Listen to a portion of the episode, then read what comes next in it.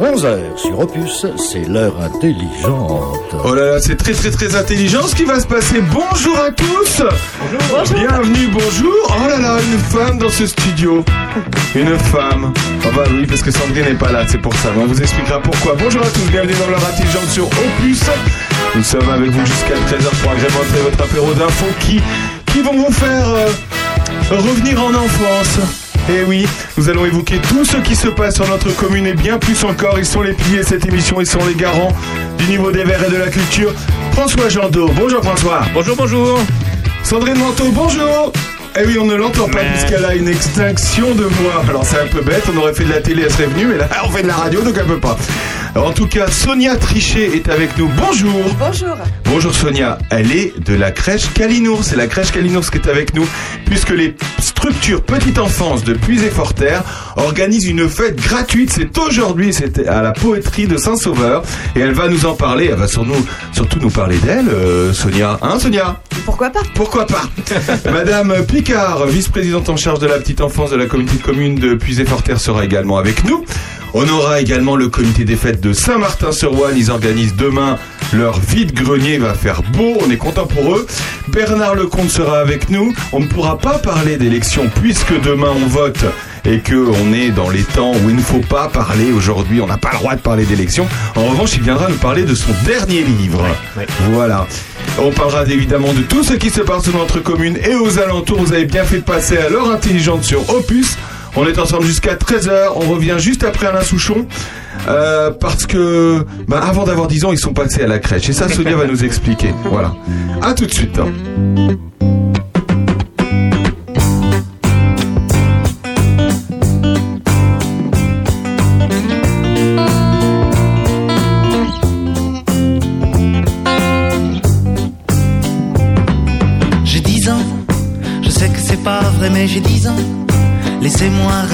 J'ai 10 ans. Ça fait bientôt 15 ans que j'ai 10 ans. Ça paraît bizarre, mais si tu me crois pas, hey, tard ta gueule à la récré. J'ai 10 ans, je vais à l'école et j'entends de belles paroles doucement. Moi je rigole, cerf-volant, je rêve, je vole. Si tu me crois pas, hey, tard ta gueule à la récré.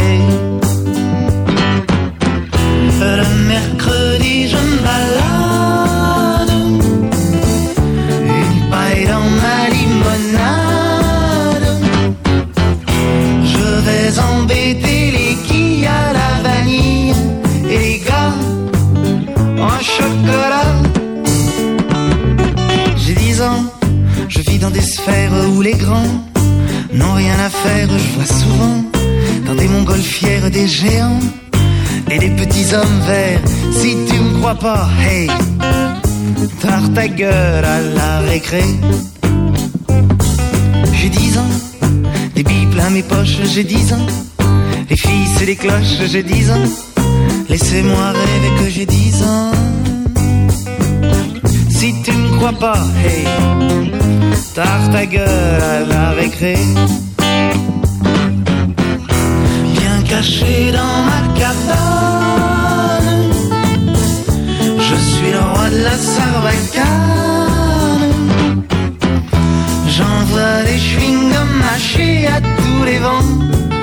J'ai des prix chez le marchand. J'ai 10 ans, je sais que c'est pas vrai, mais j'ai 10 ans.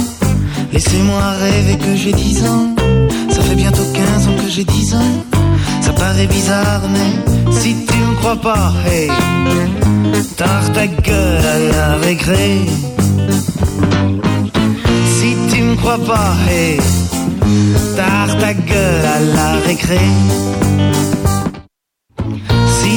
Crois pas, tard ta gueule à la récré.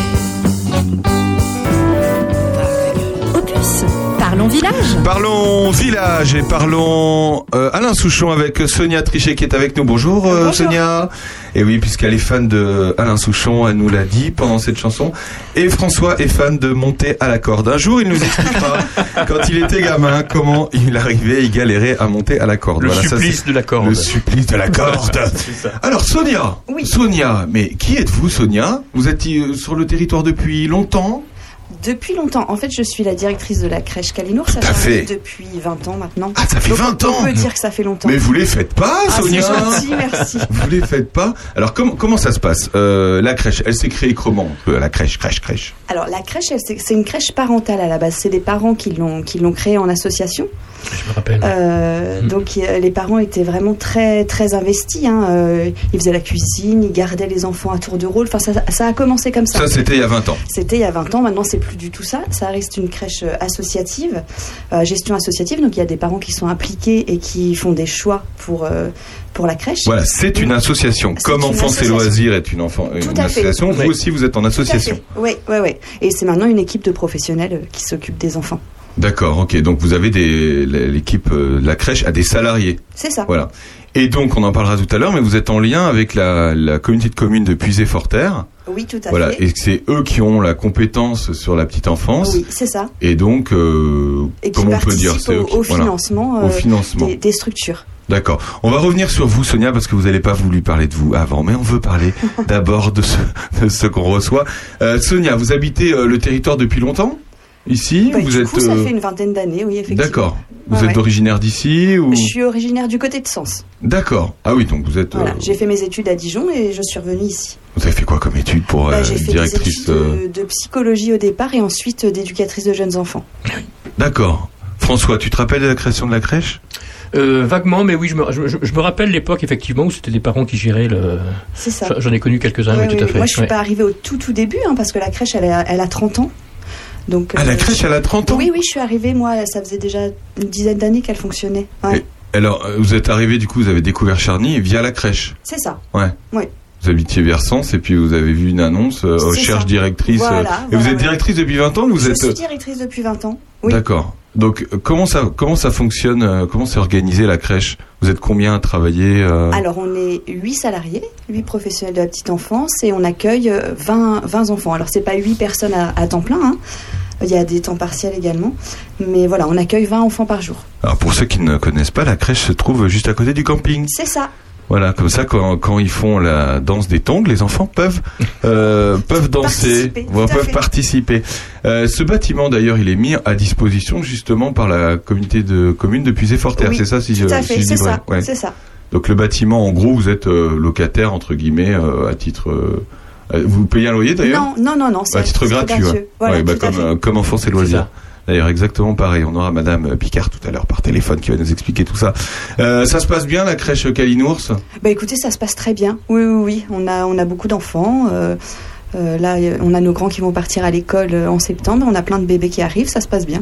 Euh, Pourquoi Kalinours? Qui a choisi ce nom Alors, je ne sais pas parce que moi, je suis arrivée, c'était déjà la crèche Kalinours. Ah bon? Je suppose que c'est les parents qui ont créé l'association, qui ont choisi ce Qui nom. a choisi le nom, oui. Et vous avez pas, vous n'avez pas l'historique Pourquoi euh, Qui Alors a non, je décidé du n'ai nom? pas l'historique. Je sais que c'est c'est le nom d'un livre, Ouais. hein, mais voilà. Après, je ne, je ne peux pas vous répondre. D'accord, ok.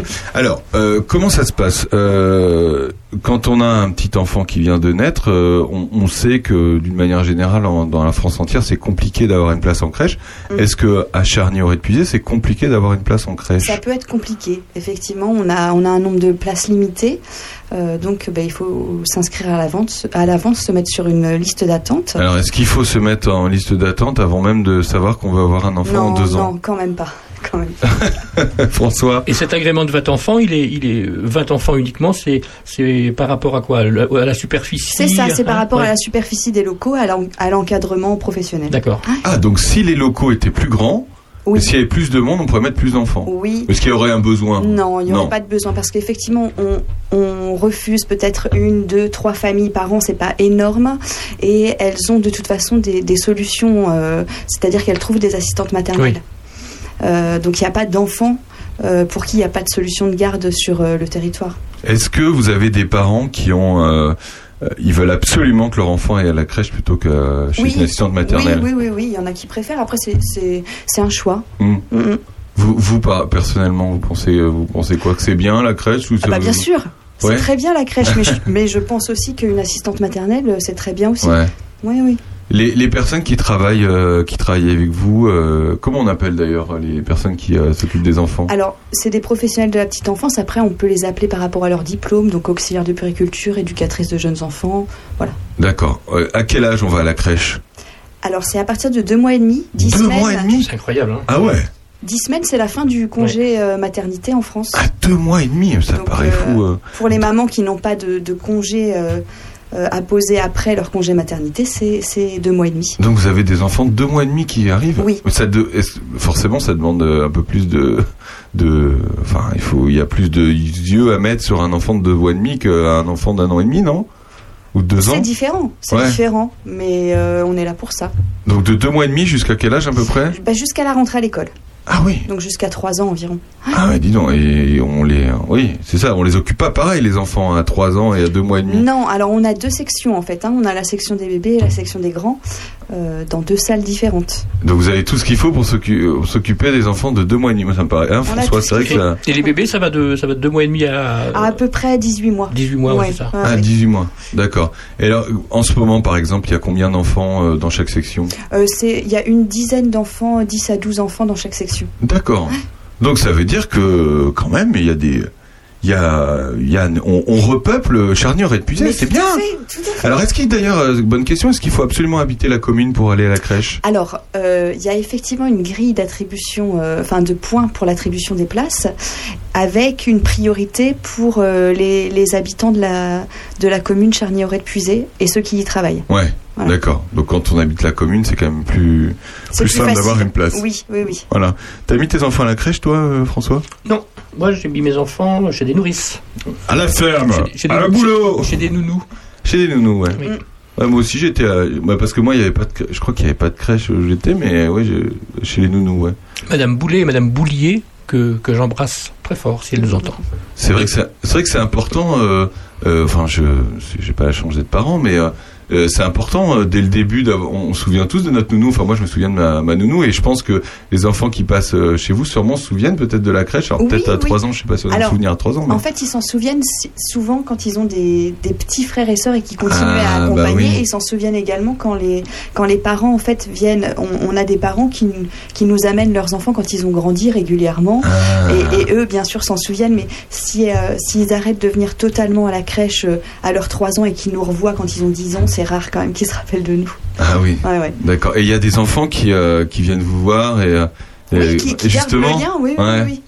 ouais, ça doit ça doit être assez rigolo d'ailleurs. On a même, euh, là, dernièrement, on n'a pas encore eu les, les enfants des enfants qu'on a gardés. Je Ah pense oui. que ça ne devrait pas tarder. Nous, c'est fait. Hein Ah Nous, bon ça doit Oui. être fait. Ah voilà. Oui, oui. Euh, par contre, on a, euh, Ça c'est ça, c'est- on a eu des stagiaires, euh, donc des jeunes filles qui font des stages qui ont envie de travailler dans la petite enfance, qu'on a eu, euh, qu'on a gardé quand Ah ils oui. étaient bébés. Ben oui, tout à Ouais, fait. Ah oui, ça, ça doit faire ce que t'as dit, François, Ah, c'est ça doit faire bizarre d'avoir les enfants des enfants que t'as gardés. Ah oui. C'est ça. Ouais, bah surtout tu te dis que t'as pris euh, un coup de vieux, c'est ça? Que les, que les personnes autour de moi vieillissent, ouais. On est avec Sonia Trichet, on va parler de cet événement qui se passe actuellement à Saint-Sauveur en Puisée.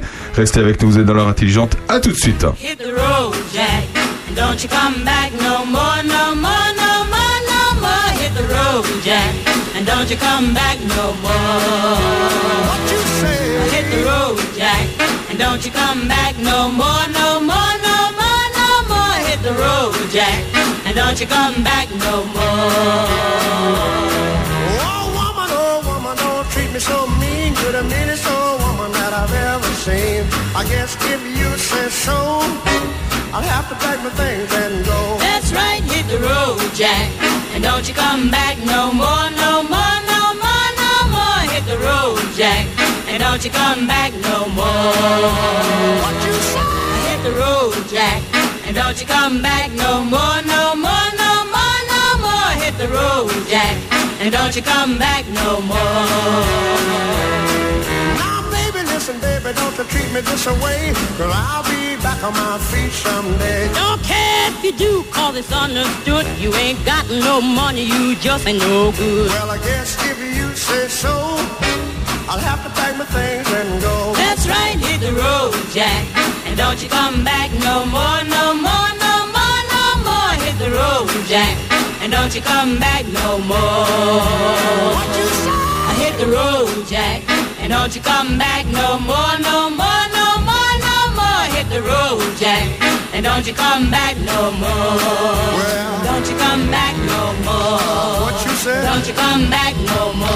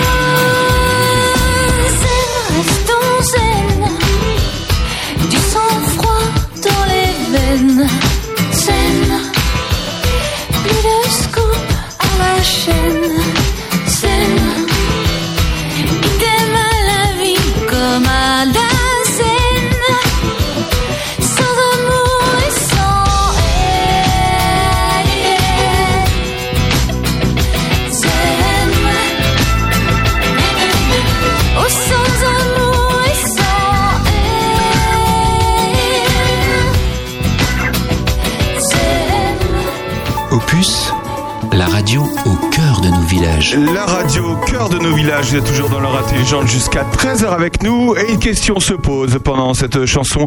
Sonia, est-ce que parfois il faut rester zen devant tous ces enfants? Oui, toujours. toujours.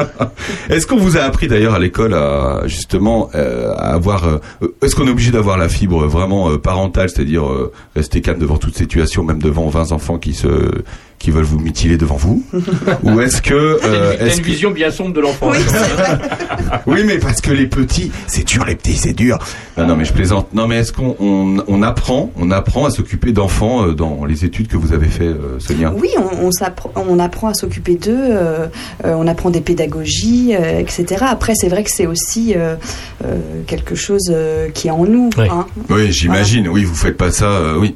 vous auriez préféré euh, faire autre chose, vous auriez fait autre chose, Voilà, j'imagine. voilà. Euh, est-ce que euh, petite question un peu sociologique, mais euh, est-ce que vous, vous voyez, vous avez senti que les enfants avaient changé en 20 ans? Ou pas? Enfin, à cet âge-là, est-ce que ça se ressent pas du tout ou Est-ce que, euh, est-ce que vous avez vu une évolution dans les enfants que vous avez, vous avez gardés il y a 20 ans et les enfants que vous gardez aujourd'hui? Alors, pas tant que ça.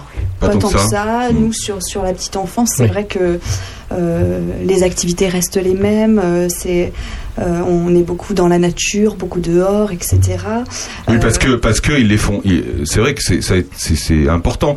Euh, vous les mettez déjà euh, aux tâches ma- manuelles puisque vous leur faites tondre la pelouse. Vous leur faites. non, non, mais c'est bien, c'est bien de leur apprendre à travailler dès voilà, le départ. Voilà. c'est une blague, hein, c'est une blague. On a surtout, compris. surtout qu'au téléphone, on a Madame Picard qui est avec nous. Elle va se dire, mais qu'est-ce qui se passe? Bonjour Madame Picard. Bonjour. Oui. Tout ça. n'est- Bonjour à tous, Bonjour. bonjour, aux auditeurs et auditrices. Euh, merci. Tout ça n'est que blague. hein, vous n'inquiétez pas. hein. Je me doute, je connais trop bien le, le milieu et comment gère effectivement euh, chaque euh, directrice leur structure. J'ai Bon, aucun doute. Alors, je suis, on, on est ensemble avec Sonia Trichet et avec François Jandot, voilà, qui sont dans le studio et qui vous, qui vous écoutent. Euh, voilà. Bonjour à vous deux. Voilà. Bienvenue. Alors, vous êtes la vice-présidente euh, de la communauté de communes en charge de la petite enfance. Est-ce que d'abord vous pouvez euh, euh, vous présenter, euh, Madame Picard, pour ceux qui ne vous connaissent pas ou qui ne vous ont jamais croisé Vous êtes donc élue. Vous avez été euh, élue euh, par euh, par les, les- la communauté de communes de, de Puisé-Forterre, par le conseil communautaire. Euh, donc vous êtes coupé de la petite enfance, mais vous vous habitez euh, vous habitez où, par exemple? Alors euh, voilà, donc depuis 2008, je suis euh, élue à la commune de Toussy.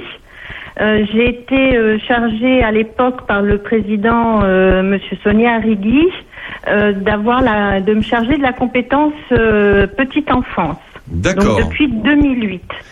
L'évolution sur le territoire a été à l'image des fusions puisque euh, lorsque chaque collectivité a fusionné entre elles, il m'a été en fin de compte euh, raccroché les structures de crèche, mais pas seulement, puisque euh, j'ai en charge aussi le relais d'assistante maternelle. Avec, euh, vous parliez tout à l'heure d'évolution dans le métier, où là on peut effectivement constater euh, une évolution des comportements euh, sur euh, les modes de garde. D'accord. Donc euh, depuis 2008, effectivement, je suis aujourd'hui donc en charge de 10 structures, trois qui sont en régie, sept qui sont associatives, un relais d'assistante maternelle et des annexes, on va dire, à l'accueil sur la parentalité à travers des lieux d'accueil parents-enfants qui sont mis en place sur les communes de aujourd'hui donc de Villiers-Saint-Benoît, Champignelles et Saint-Sauveur. D'accord, donc ça c'est pour toute la puisée forterre dont Charnieret de Puisée euh, fait partie, la communauté de communes. Est-ce que c'est un, est-ce que c'est une grosse gestion euh, au, au quotidien euh, pour vous euh, en tant qu'élu, puisque euh, est-ce qu'il y a un nombre euh, important d'enfants à gérer, de plus en plus d'enfants, on espère en tout cas. Alors une, grosse charge, non, parce que c'est franchement c'est un plaisir de travailler depuis ces années sur les évolutions effectivement qui sont mises en place sur l'accueil du, jeune enfant. Aujourd'hui, on a on a effectivement un, un palier à, à surmonter qui est donc euh, la mise en place de l'ordonnance du 19 mai 21 sur la charte nationale pour l'accueil du jeune enfant. Et donc, euh, c'est un travail de co-construction avec l'ensemble des acteurs du secteur.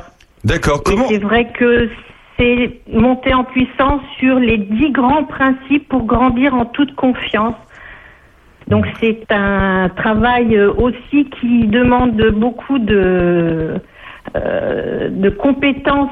Et, et là-dessus, j'ai le plaisir de travailler avec des directrices qui sont vraiment euh, euh, exceptionnelles euh, sur l'ensemble du territoire. La preuve en est, c'est cette fête qui est euh, aujourd'hui euh, à Saint-Sauveur et qui va permettre justement de mettre en lien sur un, dans un autre temps à la fois les parents, les enfants, les grands-parents, les futurs parents, avec des professionnels qui sont là pour sortir aussi de leur cadre habituel et avoir une autre vision de leur métier. C'est- une très bonne idée d'avoir fait une fête sur la petite enfance. D'ailleurs, euh, euh, quand on a vu ça, on s'est dit, ben, bah tiens, c'est c'est un Sonia. C'est euh, Ah ben, on, leur, on, on le leur doit à elles, toutes les directrices qui ont mis ça en place lors de d'une commission de liaison éducative et qui porte ses fruits euh, aujourd'hui à travers cette journée.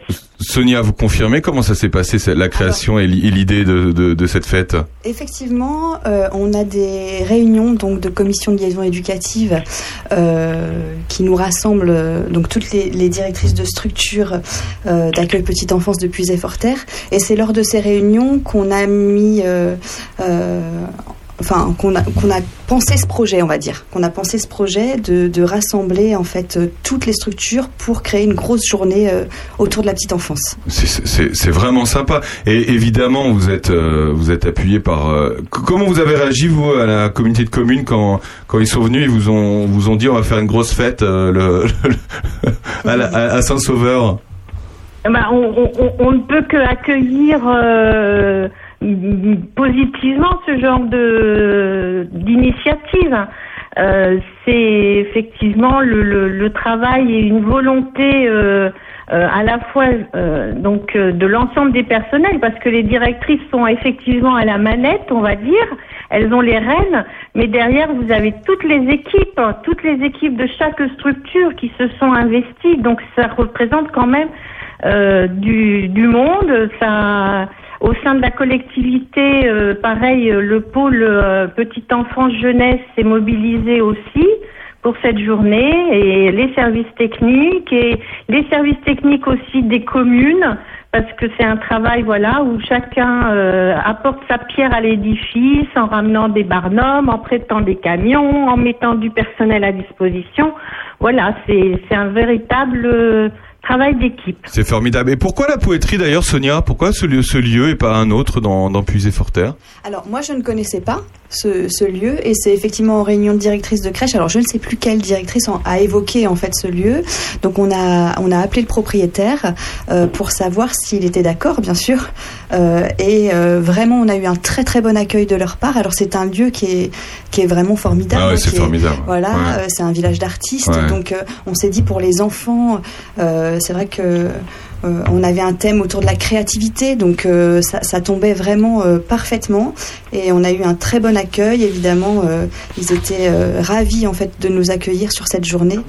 Euh, Moi, je trouve ça super que ce soit là-bas pour le coup. Euh, je trouve que ça, ça hein, François, ça, tu connais, tu connais la poétrie? Bah pas du tout, justement. Je vais, je vais y aller cet après-midi parce que je connais pas du tout et ça va être une excellente occasion. et, et donc, il y a un super programme hein, du coup euh, euh, pour cette journée, euh, Oui, alors Sonia. il y a un programme d'animation en fait tout au, tout au long de la journée, euh, donc avec des ateliers pour les pour les familles, hein, pour les enfants, leurs parents. Euh, il y a des ateliers autour de l'argile, de la peinture. euh, il y a des ateliers massage pour apprendre aux parents à masser leur bébé. Ah tiens, c'est bien ça. Je vais pas pouvoir tout dire tellement il y a de choses. Il y a des conférences aussi. Et c'est en fait on peut on peut découvrir des choses, on peut euh, on peut s'occuper avec des animations, mais on peut surtout apprendre Bien justement euh, des choses. Il y a Ouais. des conférences animées par des psychologues. Alors ce matin, il y a une conférence euh, sur euh, décoder les pleurs de- des bébés qui a été animée par euh, Cynthia Monnier. Cet après-midi, on a deux autres conférences, euh, se recentrer en tant que parent par Steve Bricio qui est euh, euh, un artisan du bien-être. Et on a une conférence à 17h par Inde Ledroit euh, qui s'intitule Dans le cerveau du tout petit qui va être très intéressante également. Ouais, c'est bien. C'est bien de mêler euh, de mêler artistique et puis euh, conférence, euh, Madame Picard. Hein, c'est- on, on, on vient pas. Je pense que si vous aviez fait une euh, une journée que conférence, peut-être que euh, voilà. Là au moins, c'est on, on peut on peut se dire bah tiens, euh, on va pouvoir apprendre des choses, mais euh, mon, mon enfant va pouvoir faire de la poterie ou On voilà, peut c'est- s'amuser en même temps. C'est rigolo, ouais. Non, c'est rigolo. Ça va être une, ça va être une belle journée, hein, euh, Madame Picard. En plus, il fait un temps magnifique. Alors là, dis donc, euh, là, on a de la chance. Exact. Exactement, et puis on peut venir euh, euh, passer plusieurs heures. Vous avez aussi des ateliers, vous avez aussi donc euh, euh, le moyen de vous restaurer sur place. Mais franchement, tout a été organisé pour passer vraiment une fête sur euh, l'ensemble de la journée et prendre euh, des petits moments comme ça, des petits moments de bonheur à partager, euh, où, chaque famille pourra aussi avoir son souvenir personnel et, en, retirer le, le meilleur. Ben, c'est parfait. Eh, Madame Picard, une dernière question. Est-ce qu'il y a des enjeux cruciaux pour, euh, pour dans ces années à venir sur la petite enfance, euh, sur notre territoire. Est-ce qu'il y a des sujets sur lesquels vous travaillez particulièrement? Ben, les enjeux majeurs, c'est effectivement, je pense que on, a ces, grands principes pour grandir en toute confiance, donc qui, qui, euh, découle du rapport d'Adrien Taquet sur les 1000 premiers jours de l'enfant, qui sont tout à fait prégnants sur euh, les modalités et, les attentes pour bien grandir. Euh, les conséquences effectivement euh, sur l'ensemble du, territoire avec nos structures, c'est de maintenir effectivement un- une qualité d'accueil pour mettre les parents en toute confiance lorsqu'ils nous confient leurs enfants dans les structures. Et c'est mon rôle et c'est le rôle des élus. Et là, euh, je peux que me réjouir de, depuis toutes ces années du soutien que j'ai euh, indéfectible de l'ensemble des élus, de m'accompagner dans des moments qui sont parfois pas toujours faciles, pas toujours aisés. J'en, pense euh, surtout sur l'aspect financier parce que toutes les conséquences de ce bien-être a effectivement des conséquences sur un aspect financier pour que nos structures euh, puissent euh, euh, aussi assumer ce, ce nouveau décret qui va être mis en place en septembre prochain. Ben, c'est formidable. Ben, en tout cas, merci beaucoup, Madame Picard, d'avoir été avec nous sur sur Opus. On comprend mieux les les enjeux et puis euh, et puis moi, ça me rassure de savoir que voilà, si on a un enfant en bas âge en puisée forterre, eh ben, on s'en occupe bien. Voilà. merci beaucoup en tout cas et puis à bientôt. Sans problème, merci. Et puis euh, à, à- à tout de suite alors euh, sur, euh, suite. sur, la po- sur la poétrie. Merci, bonne journée à vous. Au revoir. Au revoir. Au revoir. Et ben voilà, Sonia, vous restez, vous restez avec nous quelques instants. On se retrouve après M. Je dis M. De Mathieu Chédid, vous aimez? Ça tombe bien, c'est là. À tout de suite.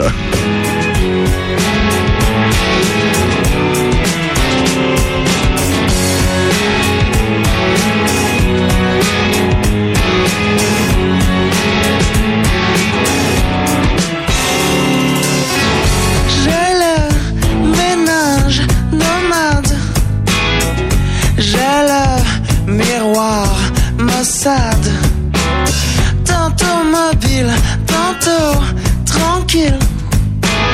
Je moissonne sans bousculade.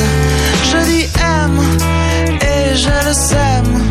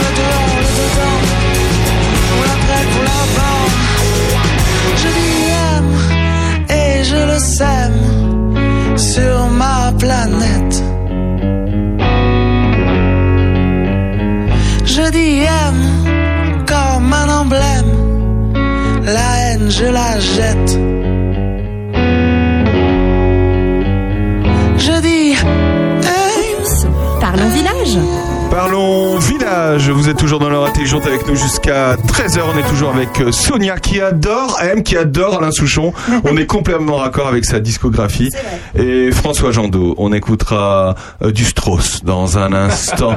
voilà, ça va François? Oui, ça va très bien. François. Je voulais juste revenir sur un, un petit truc où je trouve vraiment, enfin, cette, cette journée, je trouve ça que c'est, enfin, je la trouve vraiment remarquable parce que ça porte notre attention, notre re- regard sur une tranche d'âge qu'on a euh, non pas méprisée, mais dont on s'est longtemps assez peu soucié en fait. Oui. Je ne remonterai pas au, au- à l'époque où on langeait les bébés dans des, dans des langes euh, qui étaient contenus comme ça physiquement, euh, ou avec les fameux lits à barreaux euh, où on avait un simple hocher et puis pour, pour jouer. Mais enfin, je sais que par exemple professionnellement, au début de ma, de ma carrière d'animateur, euh, il y a- longtemps, dans le dernier quart du XXe siècle, euh, c'était une tranche d'âge qu'on occupait. Oui, d'accord. Oui, Tu, oui, tu vois ce que je- vois- Alors moi, je je parle, je parle, je parle un petit peu 3-4 ans, c'est un peu, un peu plus que, que, que, que toi, mais enfin, Oui, oui, oui. c'est c'est vrai que ce sont, ce sont des tranches d'âge, les, les très jeunes enfants dont on se souciait peu. Et il y a eu des efforts de fait, et cette journée, c'en est la manifestation là. Euh, Aujourd'hui, euh, euh, on individualise l'accueil, alors qu'avant c'était vraiment c'était un, petit troupeau troupeau d'enfants. Euh, Il y a une continuité éducative. euh, ben, cette journée le prouve aussi entre les, les parents, les professionnels, les enseignants. Enfin, il y a tout, plein de choses qui se mettent en place. Tu veux dire qu'on a plus d'attention pour, pour les enfants à, à cet âge-là qu'on en avait avant? Oui. Pourtant, il y avait déjà des livres. hein. Il y a Dolto, tout se joue avant Bien 6 sûr, ans, etc. Mais il y a quand même eu une prise de conscience euh, et le fait euh, de comprendre que on forme un ah, je vais pas dire un bon, mais on, on forme un citoyen éclairé, euh, généreux, etc. Mhm. en s'en- en s'en souciant dès son plus jeune âge. Et petit message, c'est vrai, ça coûte des sous, mais C'est mais c'est un excellent investissement pour l'avenir, Pour notre fait. société et pour la vie notamment de ses enfants. euh. Donc vraiment, je trouve, je trouve ces journées, je trouve ça c'est formidable, vraiment. Formidable. Justement, est-ce qu'il y a des valeurs que vous voulez euh, que vous inculquez, euh, vous que vous vouliez euh, absolument inculquer vous personnellement en tant que directrice de, de cette structure, ou est-ce que vous, on vous impose des, justement des, des choses Alors, non, on, on peut nous imposer des choses, effectivement, il y a des règles de sécurité, etc. Après, sur la pédagogie, c'est à chaque structure, en fait, de mettre en place euh, ses propres valeurs. Euh, donc, effectivement, à Calinours, on, on, on travaille beaucoup sur la communication, sur le dialogue avec les parents, euh, sur euh, la nature aussi. Euh, on a la chance d'être dans une crèche à la campagne, Eh oui. donc euh, c'est vrai qu'on essaye de, de faire découvrir la faune, la flore, etc. C'est très important pour les enfants. Euh, mais tout ce qui tourne autour de la bienveillance, c'est vrai qu'il y a beaucoup aussi de, euh, de choses qui, euh, de nouveautés euh, au niveau des neurosciences, de la psychologie qui apportent beaucoup de connaissances sur les enfants. Ça, on y fait très attention. Vous vous renseignez du coup sur l'actualité justement oui, bien sûr. Oui, oui, oui. médicale, enfin Alors, psychologique, médical, psycholo- oui, psychologique. Ouais. Psychologique, c'est ça. On a un psychologue de crèche qui était, Ah, ça c'est intéressant. ouais. qui était euh, Inde le droit en fait jusqu'à ce qu'elle nous mette sa fille à la crèche parce que maintenant comme on a sa fille effectivement elle préfère euh, ne plus euh, pas mélanger les casquettes on va dire ce qui se comprend tout à fait Oui, c'est donc on a louable, louable voilà, Oui. tout à fait. Donc on a un nouveau psychologue, mais c'est vrai qu'on on- voilà, l'équipe est suivie, euh, on peut partager avec lui, il nous apporte les nouvelles les nouvelles données sur la psychologie de l'enfant. Alors ça c'est intéressant qu'il y ait un psychologue, ça je, je, je l'ignorais. C'est c'est obligatoire pour une structure de crèche Alors ou- ça l'aide, c'est l'aide- facultatif? c'est- tout récent en fait, hein, ça l'est depuis cette année. Euh, nous à Calinours, on a toujours fait des analyses des pratiques professionnelles, c'est-à-dire que les professionnels ont toujours euh, euh, travaillé leurs pratiques avec un psychologue. Euh, donc depuis 20 ans, depuis que j'y- depuis que j'y suis, c'est comme ça. Là, c'est devenu obligatoire pour toutes les structures cette année. Je trouve ça super, Oui. François. Et la profé- professionnalisation des personnels, elle aide beaucoup aussi, hein, Bien sûr. avec des parcours, Oui, euh, oui, oui, oui. Avec, des, avec des diplômes. On le voit aussi dans l'animation, nous. Oui. Le, Il y a BAFA, une le- le- évolution, ouais. euh, Le- le BAFA est un simple brevet, c'est pas un diplôme professionnel. Et maintenant, il y a des BPGEPS, des UGEPS, Voilà. etc. Il y a plein de choses qui permettent une, une, une pratique ben, euh, travaille bien plus professionnelle, quoi. Ad- Voilà. Adaptée. et- ouais. Euh, vous parlez de- tout à l'heure des, des parents et vous disiez euh, la relation entre les parents et les enfants. Est-ce que justement elle est, elle est toujours simple? Est-ce que Alors euh, non, elle est pas simple. Elle est pas simple quand on est parent de jeunes enfants, c'est toujours compliqué. Enfin, c'est déjà compliqué pour les parents d'être d'être eux-mêmes parents. Donc du coup, Voilà, vous, Après, vous arrivez en intermédiaire. Alors nous, notre relation avec les parents, elle, elle est simple, c'est vrai. Euh, c'est- je vous parlais de la relation entre parents-enfants qui ah, c'est toujours compliqué quand on est jeune parent. C'est pour ça que cette journée, elle est vraiment Hmm. fabuleuse parce qu'en fait, on peut y apprendre plein de choses et puis euh, profiter de moments euh, euh, de complicité avec ses enfants. C'est un passage, les 0-3 ans, euh, qui est compliqué pour les parents. Ça demande énormément d'attention et, et beau- enfin, ça demande d'être conseillé aussi. Et c'est vrai que nous, on, on est là pour ça à ce moment-là. Donc les parents sont très à l'écoute en fait des professionnels de la crèche. Il y a un lien, il y a un lien qui est vraiment très positif. Et ça va, ça se passe bien avec les parents en général quand très- même, ouais. Ça se passe très bien. Et ça pour- se passe très très Et bien. pour le couple aussi, c'est c'est peut-être assez bouleversant Ouais. d'avoir Oui, un enfant parce que c'est- oui. pas une aventure, mais enfin c'est quelque chose de, de- de quasi magique. Mais c'est vrai que de- dans le rapport à, à son conjoint, on, on passe euh, assez rapidement d'un couple d'amants à un couple de parents. Et il y a des places à refaire et tout. C'est très spécial. Hein Tout à fait. ouais. Il y a, il y a- il y a des parents qui se, qui se confient à vous et qui vous disent moi j'y arrive plus sur certains Oui, bien sujets sûr, bien sûr, et avec mon enfant. Oui, euh, oui, bien sûr. Et justement, c'est- là où c'est le plus positif, en fait, de pouvoir dire là, j'ai des difficultés, parce que justement, on va pouvoir leur apporter notre aide. Euh, les gens qui ne le disent pas, ben, on, on ne les aide pas parce qu'on n'est pas au courant de leurs difficultés. Et surtout que les, les enfants, on le sait bien, euh, doivent pas avoir le même comportement quand ils sont avec vous que quand ils sont avec les parents. Non, Parfois, euh, effectivement. On nous le dit souvent, ça. Oui, oui, ouais, oui. c'est ça, on te le dit souvent. Ouais.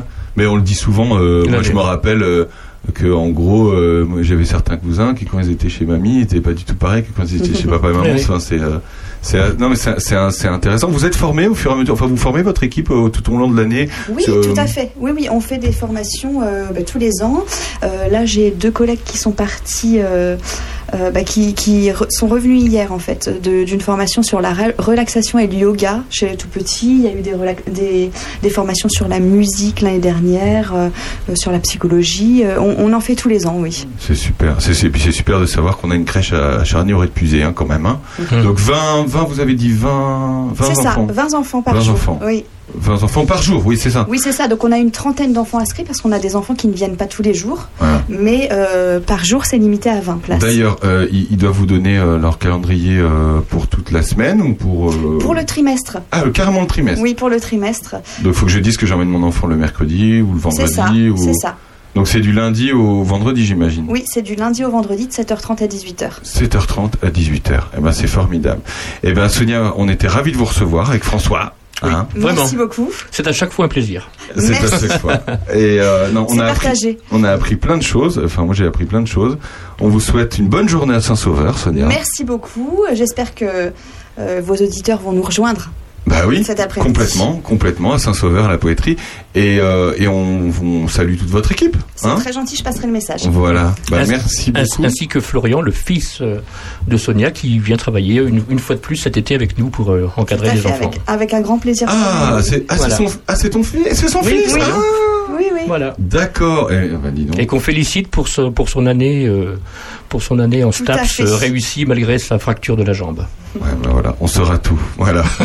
Voilà. Salut Florian. Ce qu'elle nous a pas dit, c'est qu'elle aimait aussi euh, Céline Dion, euh, Sonia. Merci beaucoup, Cé- euh, Céline Dion, j'allais dire. Merci beaucoup, Sonia. Bonne Merci journée. à vous, à bientôt. bientôt.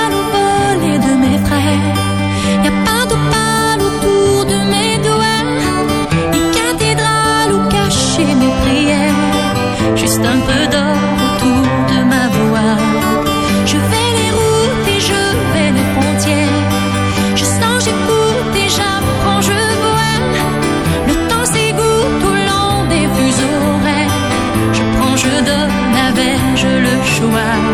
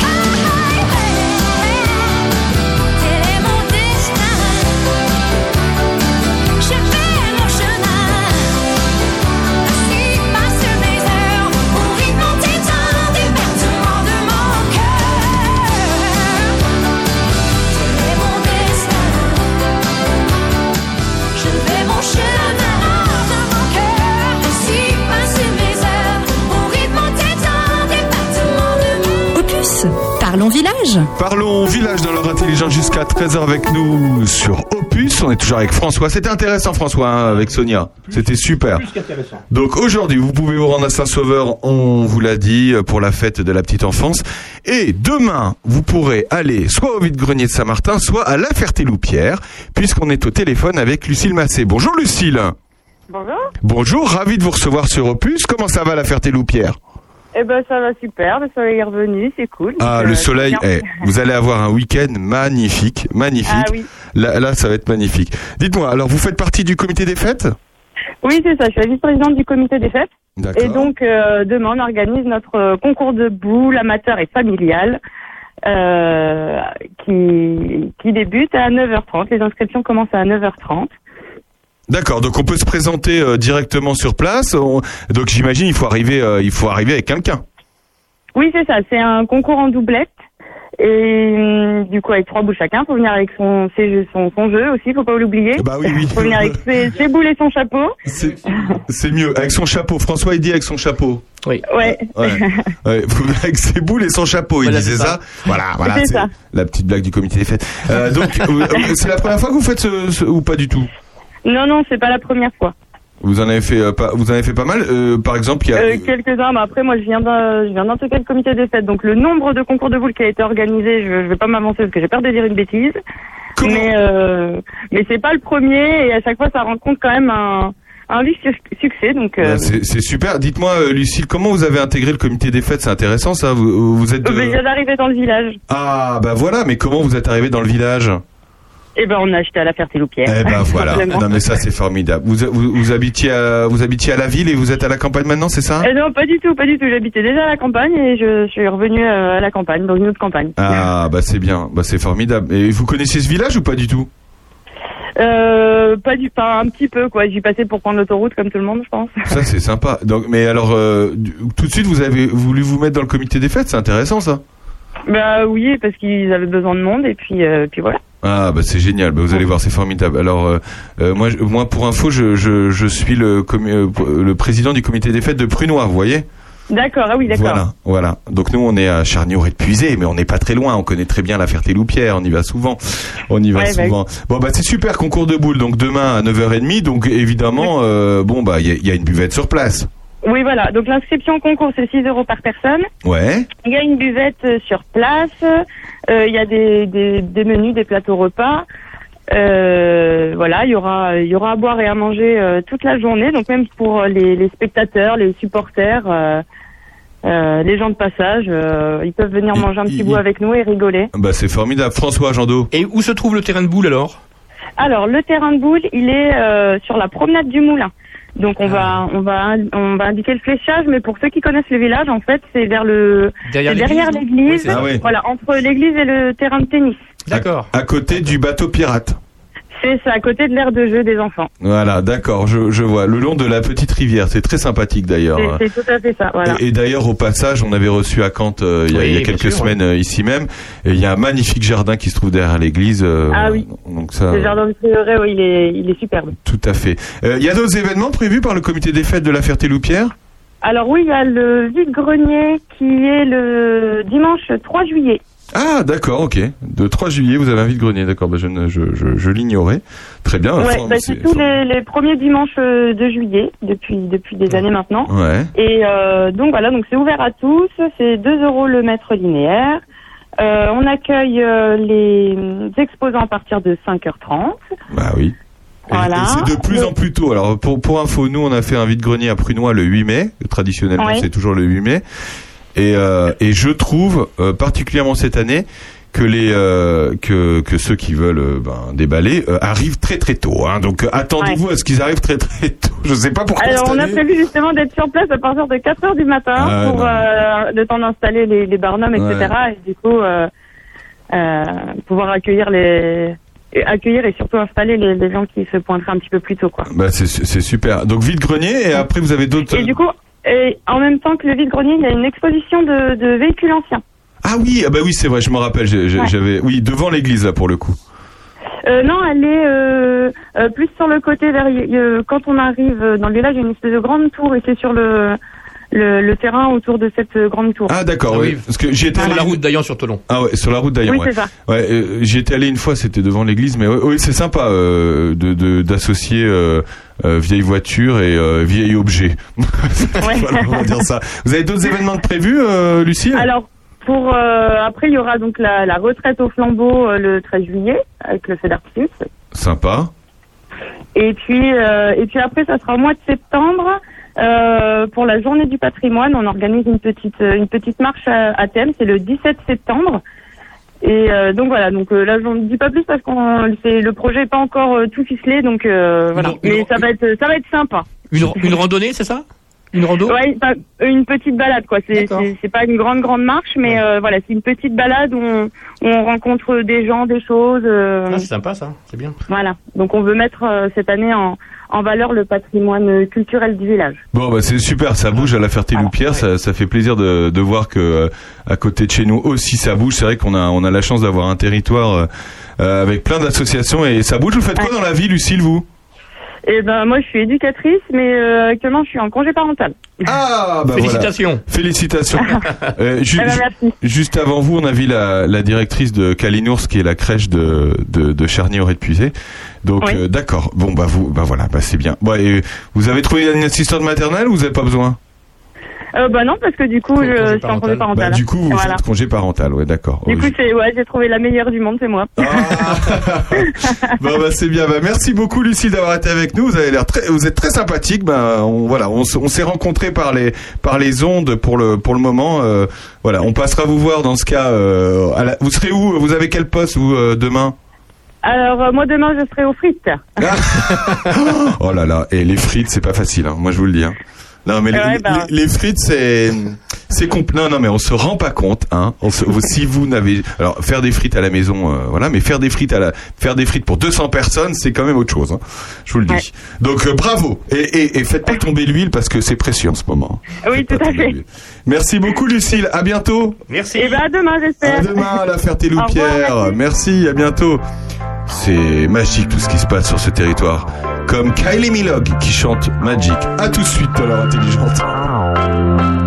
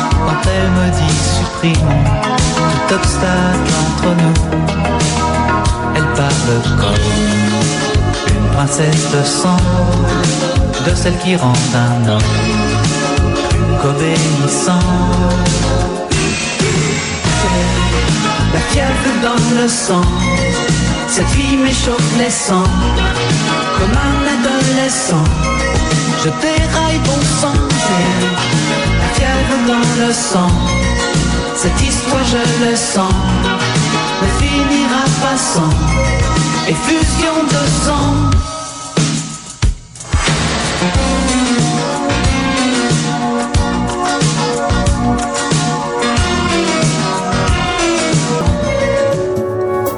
Opus, la radio au cœur de nos villages. Opus la radio au cœur de nos villages avec euh, François Chandot qui adore Alain Chamfort, hein François?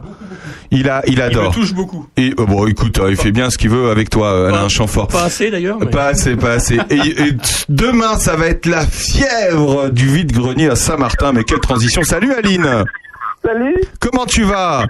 Ça va et vous? Ah, ça va. Merci Aline. Mais quelle fraîcheur, Aline toujours. Ah, Aline, tu, tu as mis ton haut-parleur, non? Oui. Ah, ça, s'entend, ça s'entend. On est comme une vraie radio, tu sais. On entend que tu as mis ton haut-parleur. Euh, Dis-moi, il faudrait que tu, faudrait que tu le coupes ton haut-parleur, Aline, s'il te Oui, plaît. c'est bon. C'est bon? Ah, c'est mieux. Merci Aline. Merci, ça fait une réverbération euh, technique sinon. Bon, alors demain, c'est la fièvre du vide-grenier. Aline, alors on ne présente plus Aline. Le, le restaurant de la gare à Saint-Martin, c'est Aline. Voilà, allez manger chez elle, c'est top. Et en plus, elle a- il y a- tout le monde a le sourire là-dedans, c'est incroyable. Enfin, ailleurs aussi, mais surtout là-bas, je trouve. Alors, qu'est-ce qui se passe demain? Alors, demain, c'est notre euh, à Saint-Martin. Ouais. Et euh, on fait pour la première fois depuis le nouveau comité des fêtes euh, dans le village. Oui, c'est juste devant, du coup, le- la mairie, la poste euh, et toute la. Voilà. L'église et tout ça, oui. Voilà. Et d'ailleurs, pourquoi ce choix? Pourquoi avoir mis le, le vide-grenier ici plutôt qu'autour de la salle des fêtes d'habitude? Euh, comme d'habitude, c'est les gens du village qui nous ont réclamé ça parce que dans le temps, ça se faisait dans le village. Ouais. Et euh, pour les euh, après, euh, c'était un peu compliqué pour les membres du comité des fêtes. Du coup, j'avais fait ça tout autour de la salle des fêtes. Ouais. Et là, les gens ils nous réclament, euh, ils nous ont réclamé de faire ça dans le village pour faire vivre vraiment, vraiment le village. euh. Ouais. Donc on essaye, on essaye cette année. Je, trou- je trouve ça bien pour le coup. Ouais, franchement c'est bien. Alors du coup, euh, je- la question que, que se pose François qui est avec moi dans le studio, euh, où est-ce que va se trouver la buvette du coup? À quel endroit? La buvette, elle sera tout autour de la- de l'église, à côté de l'église. Ah, est-ce qu'on va ser- Alors par contre, vous nous servez pas du vin de messe, hein, j'espère. hein On va essayer de ne pas faire ça. Ouais, parce que bon, euh, c'est quand même pas la même qualité, hein, excuse-moi, mais bon. Euh, bon, bah, très bien. Euh, bon, bah, et vous allez avoir un temps magnifique. Hein. Alors Il là, paraît. ah ouais, ouais, Donc, là, euh, là, là, là, là, vous allez avoir un temps magnifique, c'est top. Et, euh, co- bah, contrairement à malheureusement euh, le comité des fêtes de, et tous les autres comités des fêtes de la semaine dernière, c'était une catastrophe. Vous, temps magnifique, vous prévoyez du monde dès le matin, hein, parce qu'ils vont arriver tôt, hein, je te le dis. Hein. Euh, si, si, on, je crois qu'on commence à 5 heures du matin, donc euh, il y a des gens qui nous ont appelés pour 5 heures du matin déjà. Donc, euh, Ah bah ouais, t'as, des habitués des vides-greniers que je connais, ils m'ont déjà dit Oh bah Saint-Martin euh, dimanche. Ouais, mais j'ai euh, t'inquiète pas. Voilà. Bon bah c'est génial. Il y a, d'autres événements qui sont prévus là pour vous cet été? On aura la guinguette. Ah ouais, la guinguette, c'est top la guinguette. Ça, ça, c'était top. Le, le. Le ça. c'est quelle date, tu me dis? Le 13 août. 13 août. Le 13 août, oui. Ça, c'était super Voilà. sympa. Ça, c'était une super idée d'avoir mis cette guinguette euh, en, en, en bas euh, à côté de, Ah de oui. Louane. Tu, tu, nous, tu nous rappelles quel, poste tu as, toi, euh, administrativement parlant, on va dire, dans, dans l'association? Euh, je suis la présidente du comité de Eh ben voilà, c'est la présidente. Je voulais qu'elle le dise elle-même, car c'est une présidente. Bonjour Madame la Présidente. Vous parlez, voilà, entre présidents on se comprend, parce que moi c'est le comité des fêtes de Prunois. Ça fait Ah combien de bah temps oui. Ça fait combien de temps que tu es présidente de- du comité des fêtes On a reconnu ça cette année, ça va faire deux ans. Ah oui, ça fait deux ans. années. Ouais, Oui. ça, ça fait déjà deux ans. Ça fait Oui, déjà c'est deux ans. Eh ben écoute, c'est formidable. Euh, et t'es- ça va, ça se passe bien? Oui, si, si, on a un super bon équipe, euh, c'est une super belle équipe, et puis, euh, si, si, ça va. On s'entend super bien, et puis, euh, ça va, ça se passe super bien. Ah, C'est top. D'ailleurs, j'ai vu que vous cherchiez un nom pour le comité. Oui, parce qu'en fait, le comité des fêtes de Saint-Martin, on trouve que ça fait un peu vieillot. Ouais, c'est bien. Bah oui, c'est vrai, c'est vrai. Bah il faut trouver un nom, quoi. Ouais. Oui, c'est ça, on veut trouver un nom, notre nom pour euh, dynamiser tout ça, et euh, on verra bien. Bon bah et- et il faut faire, euh, il faut faire, je sais pas, un référendum hein, local. Hein. C'est ça, on a déjà demandé aux gens du, du pays pour voir euh, s'ils peuvent nous aider à trouver un nom. Ah, c'est sympa, Oui. ça, ça, c'est très sympa. Eh ben écoute, on te souhaite plein de courage demain au comité des fêtes euh, et puis euh, bonjour à toute l'équipe du comité des fêtes de, de Saint-Martin parce que pour l'instant on l'appelle comme ça. Bon courage à vous parce que demain vous allez vivre une journée, euh, vous allez être à mon avis le soir sur les rotules hein, comme on, on le sait. euh, moi, je, je sais, je sais de quoi je dis, je, je- je parle. Bah merci beaucoup euh, Aline et puis à, à- à très à bientôt. vous. Voilà. À bientôt. Demain à Saint-Martin. Merci Aline. On se À quitte avec. euh, voilà. À demain. voilà, et, et forcément, forcément, Christophe a chanté Aline en 1979. Il savait déjà qu'il allait chanter pour toi. Merci Aline, à bientôt, salut Merci, à bientôt. Salut Salut.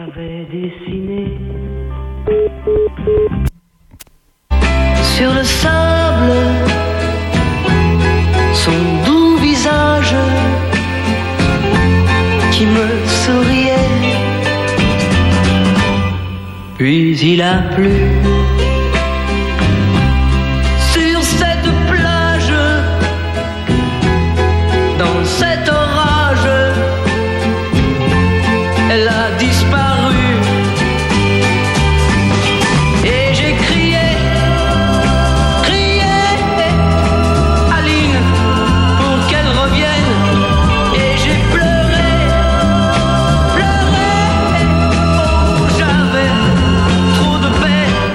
Je me suis assis auprès de son âme, mais la belle dame s'était enfuie. Je l'ai cherché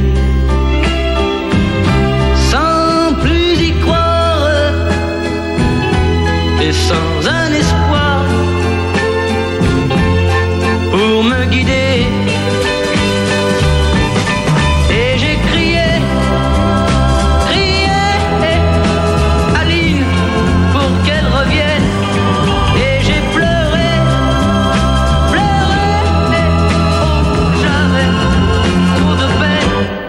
Je n'ai gardé que ce doux visage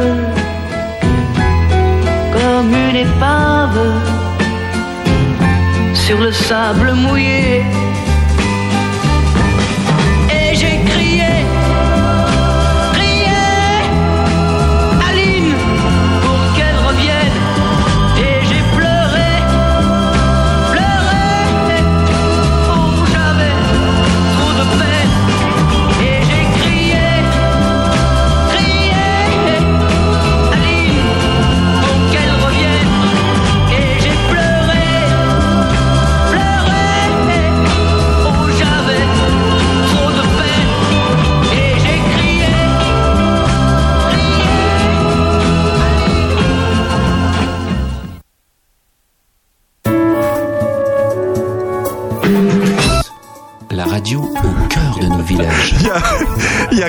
Qui voulait continuer toute sa discographie. Vous êtes dans l'heure chante avec nous jusqu'à 13h. Merci d'être avec nous. On a fait le tour de tous les comités des fêtes. hein. Il s'en passe des choses en, ce moment euh, sur notre territoire. Euh, et il s'en passe aussi des choses euh, euh, chez François, chez François Jandot, quand il prépare ses chroniques. Et il en a une aujourd'hui. François, tu vas nous parler de quoi aujourd'hui? Alors oui, j'aimerais partager avec vous ce matin un article euh, paru cette semaine du Monde Afrique euh, de, Julia Pasquale et Kumba Kane, suivi d'une petite anecdote personnelle euh, vécue à ce sujet. euh, voilà, donc je vais vous parler aujourd'hui d'Issia Messaoui. Alors Issia Messaoui, elle est étudiante dans le paramédical. Elle est originaire du Maghreb et elle était jusqu'au mois de mars dernier étudiante en Ukraine. D'accord Arrivée en France le 3 mars en urgence d'Odessa, pour les raisons que nous connaissons tous, hein, la guerre en Ukraine, elle vient de recevoir une obligation de quitter le territoire français, la fameuse OQTF de la préfecture des Yvelines. À 28 ans, la jeune femme n'envisage pas de rentrer dans son pays d'origine tout de suite, contre lequel elle nourrit une franche rancœur. C'est pas facile pour elle. Et elle dit d'ailleurs Comment voulez-vous que je reparte dans un pays qui n'a jamais rien fait pour moi? Au début de la guerre, quand j'ai appelé l'ambassade pour demander un rapatriement, on m'a raccroché au nez. Je préfère repartir en Ukraine plutôt que de rentrer en Algérie, lâche-t-elle. Nissia Messaoui passe souvent en ce moment son temps à l'université Paris 8 où un collectif qui s'appelle le Point Levé aide les étudiants étrangers ayant fui l'Ukraine à s'inscrire à l'université afin d'augmenter leurs chances de rester en France. Pour le moment, sur les centaines de demandes déposées, seule une poignée a été validée. Il semblerait que les facs aient peur de se mettre à dos les préfets. Euh, et puis, c'est vrai, par contre, il y a un coût financier. Hein, puisque les facs doivent payer de leur poche les inscriptions. Le collectif, donc le Point Levé, reçoit de plus en plus d'étudiants sommés de quitter le territoire. Le traitement différencié dont fait l'objet ces personnes qui vivent les mêmes traumatismes de l'exil, de la séparation et de l'incertitude de l'avenir que celles qui ont la nationalité ukrainienne est inacceptable. C'est indigné dans un communiqué de presse mardi dernier, le 7 juin, la coordination française pour le droit d'asile qui regroupe 17 organisations dont le Secours catholique, la Ligue des droits de l'homme ou encore la CIMAD. Pour nombre d'entre elles, des personnes donc euh, déplacées, là, un retour dans leur pays d'origine mettrait en péril la continuité de leur parcours universitaire ou de leur vie professionnelle. Le Conseil de l'Union européenne avait décidé début mars d'accorder une protection temporaire, valant notamment un droit de séjour et l'accès au marché du travail, aux Ukrainiens fuyant la guerre.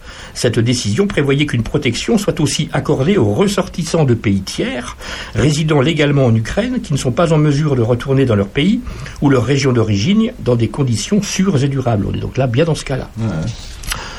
Nous demandons l'élargissement des catégories bénéficiant de la protection temporaire et la fin du traitement discriminatoire et injuste fondé sur la nationalité, martèle Mélanie Louis de la CIBAD, qui voit se multiplier les cas de refus de protection temporaire, parfois assortis d'OQTF. Inza Touré, un Ivoirien de 27 ans, suivait un master en relations internationales à l'Université des douanes et finances de, Dnipro, de Dnipro, en, Ukraine aussi. Le jeune homme s'est réfugié à Chambéry car il parle le français et a de la famille dans le département. Le 23 mai, le préfet lui a également notifié une OQTF, une décision que l'intéressé va contester devant le tribunal administratif, alors qu'il a par ailleurs été admis à Sciences Po Grenoble pour l'année universitaire 2022-2023. J'aimerais retourner en Côte d'Ivoire avec au moins un diplôme pour pouvoir trouver du travail, fait-il valoir. Alaeddin Ayad suivait lui un doctorat en microélectronique et photovoltaïque, pardon, à Kiev. Il fait partie de la poignée d'étudiants étrangers ayant obtenu une inscription à l'université de la Sorbonne pour y suivre un diplôme universitaire de retour aux études supérieures de personnes exilées. Malgré cela, ce grand gaillard craint de recevoir une OQTF. Rentrer en Algérie, nous dit-il, c'est tout perdre. Ma formation n'y existe pas. Imagine, tu fais des études pour devenir ingénieur en électronique et tu finis dans un snack pour vendre des tacos et des pizzas. Il affirme avoir obtenu une proposition pour rejoindre un laboratoire de recherche en photovoltaïque, mais faute d'autorisation de travail, il ne peut l'accepter. Ce fils d'infirmier, dont le grand-père maternel est enterré en France après avoir servi dans les années 1950 dans l'armée française, est amer. Pourquoi on n'est pas traité comme les Ukrainiens? On est venus ensemble, on a vécu la même guerre. J'ajoute donc euh, à cette chronique une petite anecdote personnelle. J'ai évoqué il y a quelques jours avec une de mes connaissances ces drames humains véritables. Et la réponse de, ma connaissance a été, bah, ils sont pas ukrainiens. Alors oui, t'as raison, Gaston. Mais Gaston, tu me parles souvent des origines chrétiennes de la France comme d'un bien éternel. Tu te déclares chrétien Tu es certain de la résurrection du Christ Tu te dis fidèle à son message Moi, j'en sais rien de tout ça, le doute m'habite, j'en suis pas sûr. Ce dont je suis sûr par contre, c'est que j'espère que Jésus est vraiment bien ressuscité. Ça l'empêche de se retourner dans sa tombe devant ton argument. Bon appétit Gaston. Je vous remercie. Très bien, merci. Ouais, c'est, c'est, euh, il, faut- il faudra un jour qu'on fasse, euh, on parlera peut-être de ça un jour avec euh, Bernard euh, Lecomte, mais justement comment, enfin tu le sais peut-être François, mais comment, ils- enfin ils, ils font un choix sur les personnes qu'il faut renvoyer, je, je comprends pas. Et sur quel choix ils le, quels critères ils le font, c'est.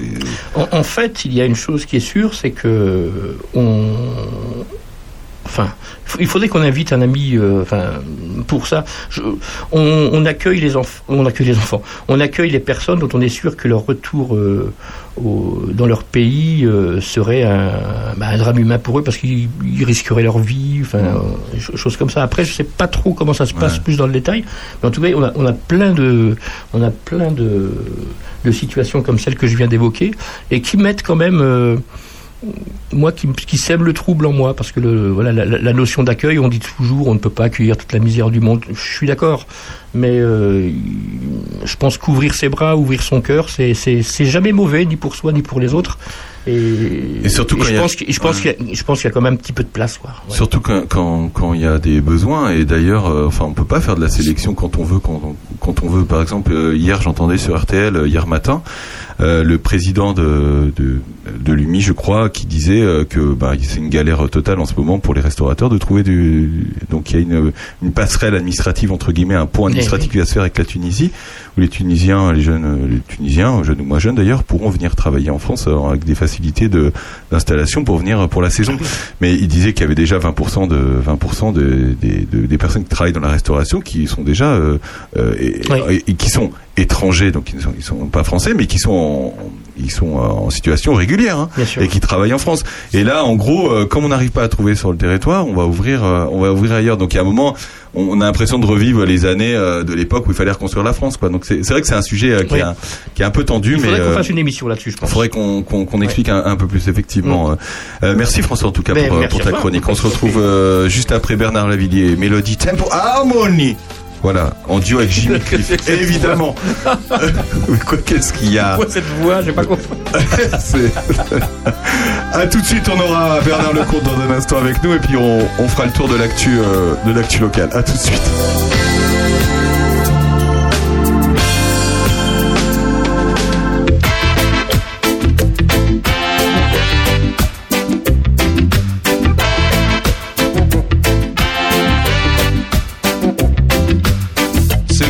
Et rapides couraient sur sa guitare. Ses riffs comme des fluides transperçaient le brouillard. Puis la lumière dorée du soleil de Négri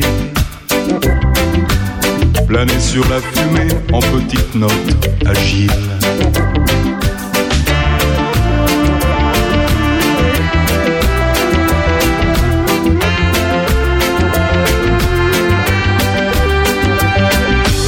Ses textes étaient précis et bourrés d'humour noir. C'était donc mon ami depuis ce fameux soir.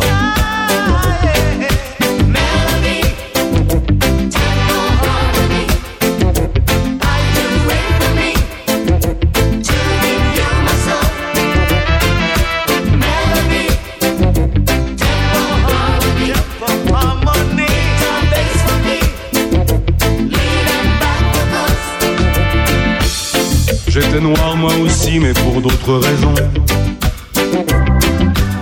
J'avais passé dix ans à dormir en prison.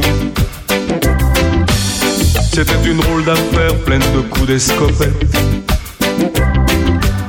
De transporteurs de fonds et puis de grosses galettes.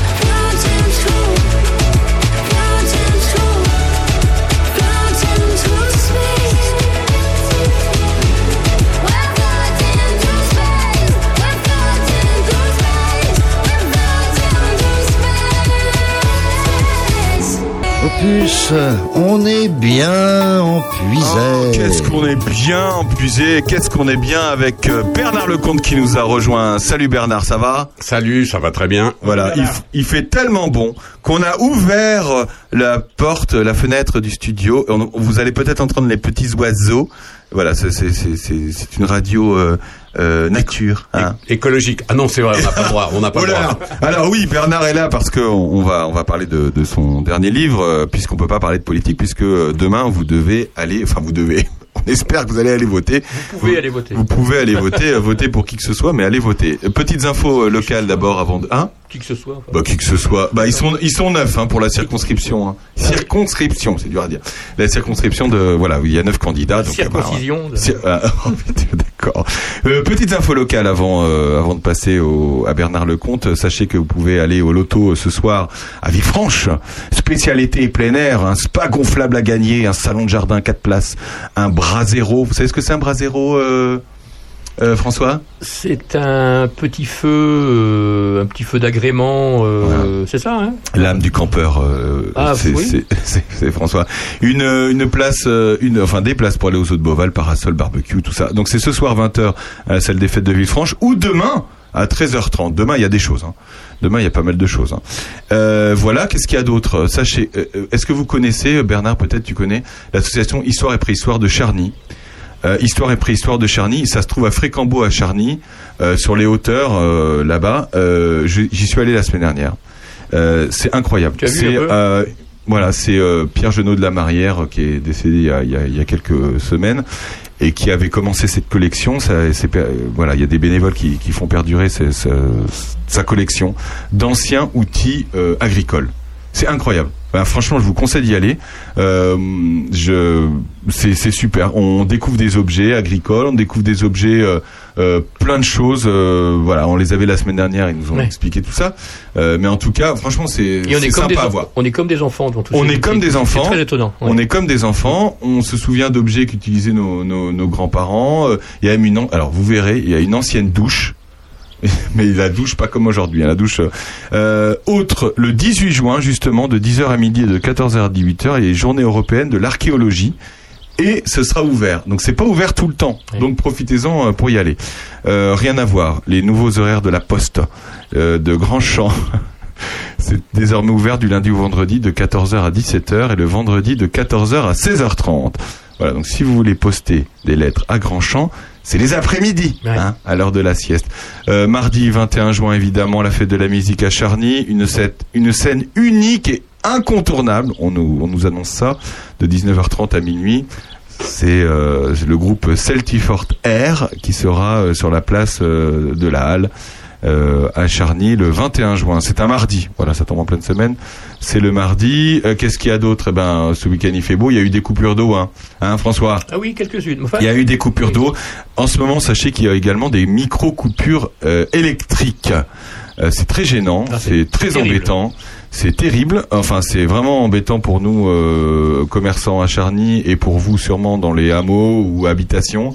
Euh, des micro-coupures. Une seconde de coupure. Bernard, t'as ça toi à Saint-Denis ou pas? Oui, j'ai eu ça deux fois, oui. Voilà. Donc euh, sachez que c'est normal. C'est- ce que Enedis nous a répondu puisque c'est normal et ça va durer jusqu'à euh, ben, au milieu de l'été au moins. Et c'est dû à quoi? Et c'est dû à ben ils sont en train de refaire un, un poste euh, électrique euh, au Cochard et Ah, donc ça influe sur tout le réseau euh, électrique. Et voilà. Donc ben soit vous achetez un onduleur, un onduleur, euh, mais soit euh, Et ben, assurez bien vos appareils électroménagers. Ouais, pour- c'est vrai. Non, non, mais c'est vrai que c'est c'est assez embêtant, mais euh, voilà, sachez que, que c'est normal si ça arrive chez vous. euh, sachez que, alors nous ici à la radio, euh, jamais ça ne coupera puisque on est juste, on a justement un onduleur qui permet de, de pallier à ça. Donc, euh, donc voilà, les jeunes sapeurs-pompiers de Puisay. Tu veux devenir jeune sapeur-pompier, François? Tu as entre 13 et 15 ans Non. tu es dynamique et motivé. Test de sélection le samedi 11 juin. C'est aujourd'hui. Et c'était ce matin à 8h30. François, euh, c'était Bernard. Moi, j'ai été sapeur-pompier de Paris pen- pendant mon service militaire. pas vrai. Mais si, absolument. Absolument, à l'échelle de 35 mètres, euh, la planche, tout ça, j'ai fait. C'est oui, oui, pas vrai. Bien sûr. Et je recommande à tous ceux qui veulent faire ça de le faire parce que d'abord vous avez le sentiment d'être un petit peu utile, hein, puisque bon crapahuter quelque part c'est sympathique, mais euh, ceux, ceux qui veulent s'engager, euh, qu'ils sachent que effectivement ça existe, que c'est utile, que c'est très formateur. Et en plus, pardon, moi je suis plutôt, euh, je suis pas un grand sportif, mais je le suis devenu hein, pendant euh, Ouais, le temps hein. j'étais, parce que Ouais. on fait du sport, du sport, du sport dès 6 heures du matin, hop, hop, hop. Et c'est, moi j'ai gardé un très très bon souvenir de de mon séjour chez les sapeurs-pompiers. Euh, on en avait parlé, euh, rappelle-toi François, on avait reçu euh, Nathan. Oui, bien sûr. Euh, Nathan qui nous avait euh, qui nous avait dit que c'était euh, effectivement génial. Moi je, je trouve ça super l'engagement euh, sapeur-pompier. C'était ce matin le recrutement des, des nouveaux donc euh, donc voilà et on salue le capitaine capitaine Laurent Jouvet euh, évidemment et puis euh, monsieur Tavelin également qui euh, s'occupe de la Moi j'étais sapeur de première classe. Hein. Sapeur première classe Voilà. Ah, parce qu'il y a plus euh, euh, sapeur première classe. sapeur première classe. Euh, qu'est-ce qu'il y a qu'est-ce qu'il y a d'autre euh, qu'est-ce qu'il y a d'autre comme information? Eh ben évidemment euh, il y a eu une belle fête à Charny la semaine dernière. Le comité de jumelage a, a organisé tout le week-end. euh, alors c'était entre le comité de jumelage, c'était un, un peu entre eux, hein, on va dire. Donc mais en tout cas ça a mis un peu d'ambiance dans le dans, dans le village. Euh, les Allemands euh, la semaine dernière. T'en as croisé euh, des Allemands Non, j'étais la semaine dernière, j'étais au salon du livre de Nice. Oui, c'est d'ailleurs pour ça que t'étais pas avec nous la semaine dernière. Ça s'est bien passé ce salon? Oui, c'est très très intéressant. Puis Nice est une ville magnifique, évidemment, au soleil, c'est toujours plaisant. Mais en même temps, on voit l'effort de Nice. C'est une ville de retraités, c'est une ville balnéaire, c'est une ville où les gens viennent quand même profiter de la mer et du soleil. Il faut être clair. Ils sont pas là pour euh, se, se faire des nœuds au cerveau. Mais d'où l'intérêt d'avoir gardé cette manifestation de salon du livre, parce que bah, d'un co- d'un d'un seul coup, les gens viennent se promener. Ils ont euh, 200 écrivains qui sont là avec leurs livres. euh, Ils peuvent parler, ils peuvent échanger. Ça les sort un petit peu euh, du, du, du pot au bord de la plage, quoi. Incroyable. C'est incroyable. Euh, dernière petite info, euh, la mairie de d'ici sera exceptionnellement fermée euh, lundi 13 juin et conseil municipal de Charnier-Épuisé aura lieu euh, mardi euh, 14 juin à 19h30 à la salle polyvalente de Charny. Voilà, vous savez à peu près tout. Euh, maintenant, on va parler de ce dernier livre de Bernard, car c'est pas son premier, et c'est peut-être pas son dernier d'ailleurs. Il s'appelle Ces chrétiens qui ont changé le monde. C'est 12 12 portraits, 12 portraits de chrétiens qui ont changé le monde. Euh, Bernard, encore un livre. Est-ce que il a été écrit pendant le dernier confinement, entre autres? En partie, oui, En partie. effectivement.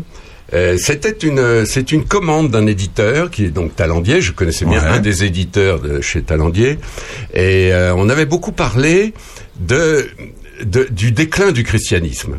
Alors, vous savez que moi, c'est euh, le Kremlin, le Vatican, le Kremlin, le Vatican. Hein, depuis 30 ans, euh, le Kremlin, le Vatican, une année l'un, une année l'autre. Et puis là, c'est un petit peu euh, spécial. On, on parlait de savoir comment comment expliquer un peu le déclin du christianisme depuis les années 60, grosso modo depuis mai 68. On voit bien que l'influence de l'Église catholique décroît, décroît, décroît dans, dans la société française. Pourquoi d'ailleurs? Bah, parce que parce que c'est l'évolution, c'est comme ça. Il y a, y a pas de, de- euh, on pourrait en parler des heures, mais euh, justement, euh, toutes les raisons que l'on peut déceler sur le plan sociologique, sur le plan intellectuel, sur le plan euh, la, la transmission qui ne se fait plus, euh, euh, tout ça, ça, donne lieu à beaucoup de livres justement. Mais je n'avais pas envie moi de, parce que je ne suis pas sociologue, je ne suis pas historien, je ne suis pas théologien. Euh, moi, je suis un journaliste qui sait à peu près faire des enquêtes et raconter euh, les choses et les gens.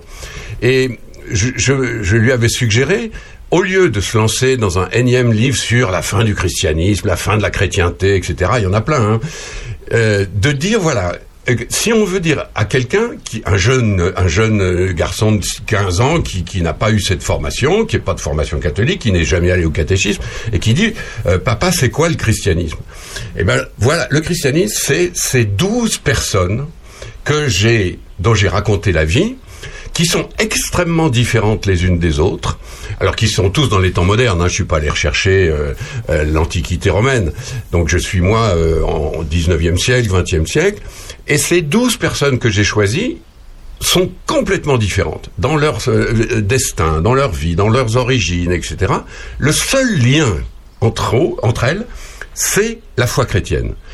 Et quand vous lisez ces douze destins, ces douze personnages, ben vous comprenez la foi chrétienne sans avoir besoin de recourir à la sociologie, à des bouquins compliqués, euh, etc. j'ai choisi des hommes et des femmes, j'ai choisi des Français et des non-Français, j'ai choisi des gens très très importants et d'autres moins, des gens très très connus et moins. Bon, parmi les plus connus, euh, Le général de Gaulle, général euh, de Mère Gaulle, Teresa. Voilà, Ouais. Mère Teresa, euh, le pasteur Martin Luther King. Oui, qui- Luther qui- King, ouais, je voyais ça. euh, ouais. qui a un, un rôle très important dans la dans la lutte antiraciale aux États-Unis, comme on sait. Euh, L'écrivain Solzhenitsyn chez les orthodoxes russes. Euh, tous ces gens-là n'ont rien à voir entre eux en réalité. Et, sauf qu'ils ont eu cette foi chrétienne. Et quand, quand, quand on lit leur vie, eh ben on comprend tout simplement ce qu'était le christianisme, ce qu'était la foi chrétienne. Alors, j'en ai choisi donc des très connus, et puis d'autres moins, et notamment, je tiens à le dire évidemment ici, parce que nous sommes en Bourgogne, j'ai choisi aussi deux bourguignonnes.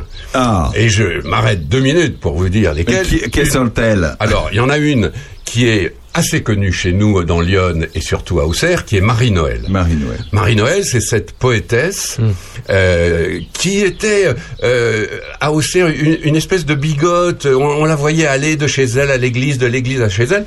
On pensait que c'était une espèce de bigote très très renfermée euh, euh, qui faisait de la gentille poésie. Et au fil des ans, après sa mort, on a découvert non seulement sa poésie qui est effectivement extrêmement importante, mais une correspondance de milliers et de milliers de textes, des récits, etc. On a découvert ça après sa mort. Oui, c'est terrible. Sandrine nous en a parlé Sandrine, il y a deux, deux oui, trois tout semaines à fait, euh, ouais. dans une chronique. ouais. On peut Ouais, d'ailleurs, euh, à Auxerre, aller voir, il y a eu la maison de Marie-Noël qui, a- qui a été refaite.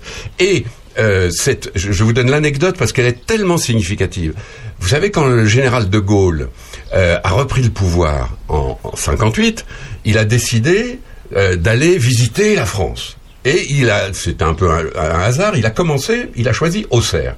Donc la, la première destination de De Gaulle, alors en 59, quand il est à nouveau président de la République, c'est Auxerre. Il arrive à Auxerre. Alors après, il va aller à Clamecy, il va descendre dans le Massif central, etc. Il arrive à Auxerre, et là, le- alors tout le, le, le- tout le tintouin, le préfet, les, les sénateurs, les députés, tous ces gens-là sont là. euh, Il y a un monde fou pour l'accueillir. Et on dit très, euh, au général de Gaulle, euh, Monsieur le Président, est-ce que vous avez un souhait quelconque? Et il dit, je veux rencontrer Marie-Noël. Ah oui. Et là, panique à bord, personne ne savait qui c'était. Ni le préfet, Ah, ni, ni, ni- voilà. Personne ne savait qui était Marie-Noël. Parce que, euh, voilà. Mais comment lui, il la connaissait alors? Eh ben, parce que, à cette époque-là, le général de Gaulle et, je dis par hasard, pour vous dire le niveau, le poète Aragon, qui est quand même grosso modo le plus grand poète français de l'époque, De Gaulle et Aragon considèrent l'un comme l'autre que la plus grande poétesse du moment, c'est Marie-Noël. Et De Gaulle est passionné par Marie-Noël, connaît les œuvres de Marie-Noël, et alors on va, on va la chercher, elle s'appelle en fait Anne-Marie Rouget, on va la chercher chez elle, on lui dit, le général de Gaulle veut vous voir, bah tiens, pourquoi pas Oh, bah, pourquoi pas, Voilà. général de Gaulle veut vous Et quand voir. elle J'ai arrive, rien à faire cet après-midi. et, voilà. Et au milieu de tous ces gens-là, De Gaulle dit Je salue en vous la poésie française. Et les gens com- complètement affolés, etc. Et c'est là qu'on se rend compte que cette femme-là, à Auxerre, était pas très très connue. Dans, bon, en France, pas connue du tout, disons-le clairement, mais dans les milieux littéraires, dans les milieux intellectuels et à Paris, dans les milieux de, l'édition, très très connue on se disputait euh, pour éditer les œuvres de Marie-Noël. Alors, elle a, vécu très très longtemps, donc elle a une, une, une œuvre incroyable, mais pourquoi je l'ai mise dans ce livre? Parce que elle est tenue, elle aussi, par la foi. Elle est très croyante, et c'est passionnant de voir qu'une poétesse, donc qui, qui crée, elle, elle fait de la création. La poésie, c'est d'abord libérer son esprit, partir, euh, imaginer, etc. Et elle se dit, mais si j'imagine trop, si, si je crée trop, est-ce que je vais être quand même euh, en, en phase avec ce que me dit Dieu et, et- et le catéchisme Euh, je, je simplifie à peine. hein. Et donc, toute sa vie va être un combat entre ce qu'elle peut écrire et, ce- à quoi il faut qu'elle fasse attention? Alors elle a un directeur de conscience formidable, un académicien qui lui dit mais non, créez, créez, allez-y, euh, arrêtez avec ça, etc. Académicien euh, ecclésiastique. hein. Euh, donc toute sa vie, on va lui dire mais allez-y, foncez, etc. En Puisaye, on la connaît un peu parce que elle écrivait à Dige. Vous voyez où est Dige? Et, donc, euh, notamment, les habitants de Toussy sont à, trois pas de, de, de la maison où écrivait Marie-Noël. Et donc, je, l'ai mise, ainsi qu'une autre femme, elle aussi euh, pas très connue, mais absolument passionnante, c'est Anne-Marie Alors nous, dans le nord de la Bourgogne, on la connaît pas bien, mais dans le sud, notamment en Saône-et-Loire, on connaît très très bien Anne-Marie Javoué, qui était une petite religieuse euh, euh, venue de rien. Elle est née à Sœur. Elle a, euh, elle, est- pas très cultivée. Elle a toujours une, orthographe déplorable. Et cette petite religieuse fonde d'abord une école, puis une autre école, et puis une congrégation de religieuses pour les colonies.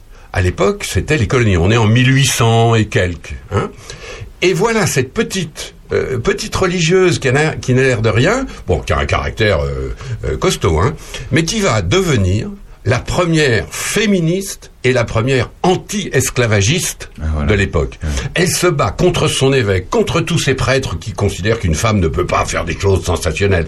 Ça, c'est déjà... Ça, c'est intéressant, parce qu'elle se bat contre l'évêque. Ah oui, contre l'évêque. Voilà. Euh, toute sa vie, elle se bat contre l'évêque d'Autun, puisqu'à l'époque, l'é- l'é- l'évêché, c'était Autun. Et elle se bat contre son évêque, qui dit, mais enfin, ma sœur, vous ne pouvez pas faire ça, et pourquoi je pourrais pas Parce que je suis une femme, enfin, des, des, des, des- des discussions très actuelles. Et puis alors, sa, sa congrégation va être appelée par le ministère des colonies à fonder des communautés ici ou là, et elle découvre, notamment au Sénégal, elle se dit, mais c'est quand même bizarre, parce que Saint-Louis des Sénégal, évidemment, du Sénégal, évidemment, une colonie française importante à l'époque, et elle dit, mais c'est quand même bizarre, tous ces, tous ces noirs-là, euh, on, on veut qu'ils aillent à l'église, mais on leur donne des prêtres blancs, pourquoi il n'y a pas de prêtres noirs? Alors on lui dit bah parce que les noirs c'est pas le même statut, euh, ils sont pas comme nous, euh, c'est souvent des esclaves, etc. Et elle s'insurge contre ça. Elle dit mais enfin il n'y a pas de raison. Alors avec ce- ces petits points et, et sa congrégation, elle va se mettre dans la tête de former au séminaire des prêtres noirs. Tout le monde se marre à l'époque quand elle dit ça. Et elle va en Guyane. On l'appelle en Guyane pour fonder une communauté qui va s'appeler la Mana et qui est une communauté extraordinaire où elle prend des esclaves libérés elle les forme à la vie civile et évidemment à la foi chrétienne, bien sûr. Mais alors très vite, elle se met tous les planteurs à dos, tous les esclavagistes à dos, tous les pouvoirs à dos, parce que c'est trop tôt, on, on ne sait pas encore. Euh, alors elle est défendue par des gens, tiens encore un bourguignon, Lamartine par exemple, qui lui, vous vous rappelez que Lamartine était un, un fervent anti-esclavagiste, un des premiers à dire, mais enfin il a- il faut arrêter ces conneries. Et enfin ces conneries, pardon, c'était beaucoup plus que des conneries. Euh, et cette petite sœur, Anne-Marie Javoué, parce qu'elle croit en Dieu, parce qu'elle est chrétienne, parce qu'elle dit mais Dieu ne veut pas ça. Dieu considère que tous les hommes sont des frères et, égaux. Et voilà cette petite sœur qui a une vie incroyable.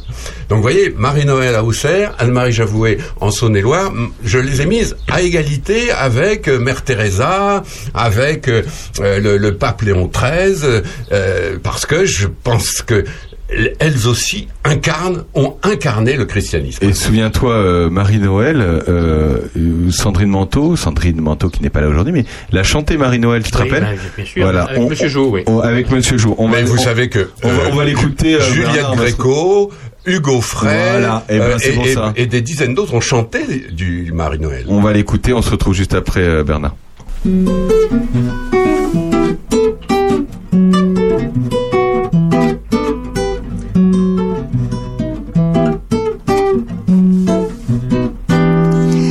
Il est entré dans mon logis clos, un drap lourd près de la fenêtre. L'hiver dans les doigts, l'ombre dans le dos. Sais-je depuis quand j'étais là sans être? Et je cousais, je cousais, je cousais. Mon cœur, qu'est-ce que tu faisais? Et je cousais, je cousais, je cousais. Mon cœur, qu'est-ce que tu faisais?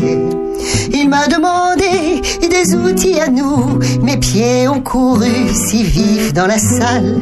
Il semblait si gai, si léger, si doux. De petits oiseaux caressant la dalle. De ci, de là, j'allais, j'allais, j'allais. Mon cœur, toi, qu'est-ce que tu voulais? De ci, de là, j'allais, j'allais, j'allais. Mon cœur, qu'est-ce que tu voulais? Il m'a demandé du beurre, du pain. Ma main en l'ouvrant caressait la huche. Du cidre nouveau, j'allais et ma main caressait les bols, la table, la cruche. Deux fois, dix fois, vingt fois, je les touchais. Mon cœur, toi, qu'est-ce que tu cherchais? Deux fois, dix fois, vingt fois, je les touchais. Mon cœur, toi, qu'est-ce que tu cherchais? Il m'a fait surtout trente-six pourquoi J'ai parlé de tout, des poules, des chèvres, du froid et du chaud, des gens et ma voix, en sortant de moi, caressait mes lèvres. Et je causais, je causais, je causais. Mon cœur, toi, qu'est-ce que tu disais? Et je causais, je causais, je causais. Mon cœur, toi, qu'est-ce que tu disais? Peut-être ça. Peut-être ça. Arrête Si, je sais. Papaya, paya, papa, papa, papa, papa. Si. Papaya, papa, papa, papa. Non, papaya, papaya, papa, papa, papa, papa. Papa, la papaya, papa,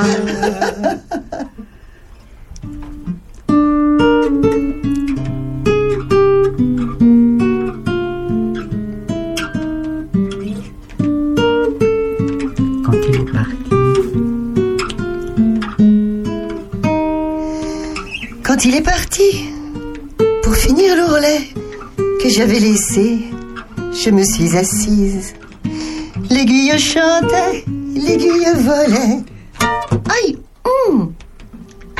Mes doigts caressaient notre toile grise. Et je cousais, je cousais, je cousais. Mon cœur, toi, qu'est-ce que tu faisais? Et je cousais, je cousais, je cousais. Mon cœur, toi, qu'est-ce que tu faisais? Je cousais, je cousais, je cousais. Oh mon amour. Ah mon amour.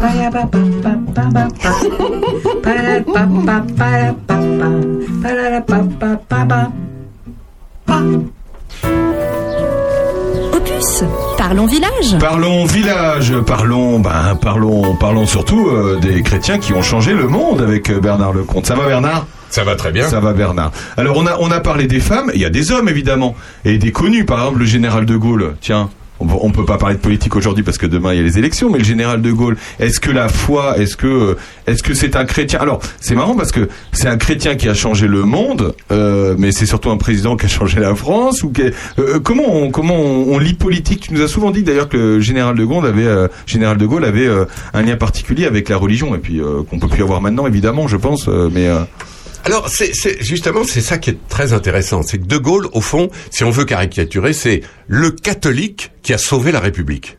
Ah, d'accord. Voilà. Ça aurait pu. Alors, ça, tu pourrais faire un livre sur le général de Gaulle, le catholique qui a changé la République. Mais tout à fait. Il faut dire que le- la vie du général de Gaulle prête quand même à Mm. des multiples livres. Il y a d'ailleurs des centaines de livres qui sont parus sur lui. Moi, j'ai choisi cet angle-là, c'est que le général de Gaulle n'aurait jamais fait tout ce qu'il a fait s'il n'avait pas eu la foi. Et c'est comme tous mes autres personnages, qui ont des destins incroyables, mais aucun d'entre eux n'aurait fait ce qu'il a fait s'il n'avait pas eu la foi. Le général de Gaulle, il est né dans une- un milieu très catho, dans le nord de la France, euh, lecture catho, une, une mère qui lui fait lire euh, Claudel, Peggy, Maurras, tous les grands auteurs catho de l'époque, et il a une formation intellectuelle extrêmement solide et une foi extrêmement profonde.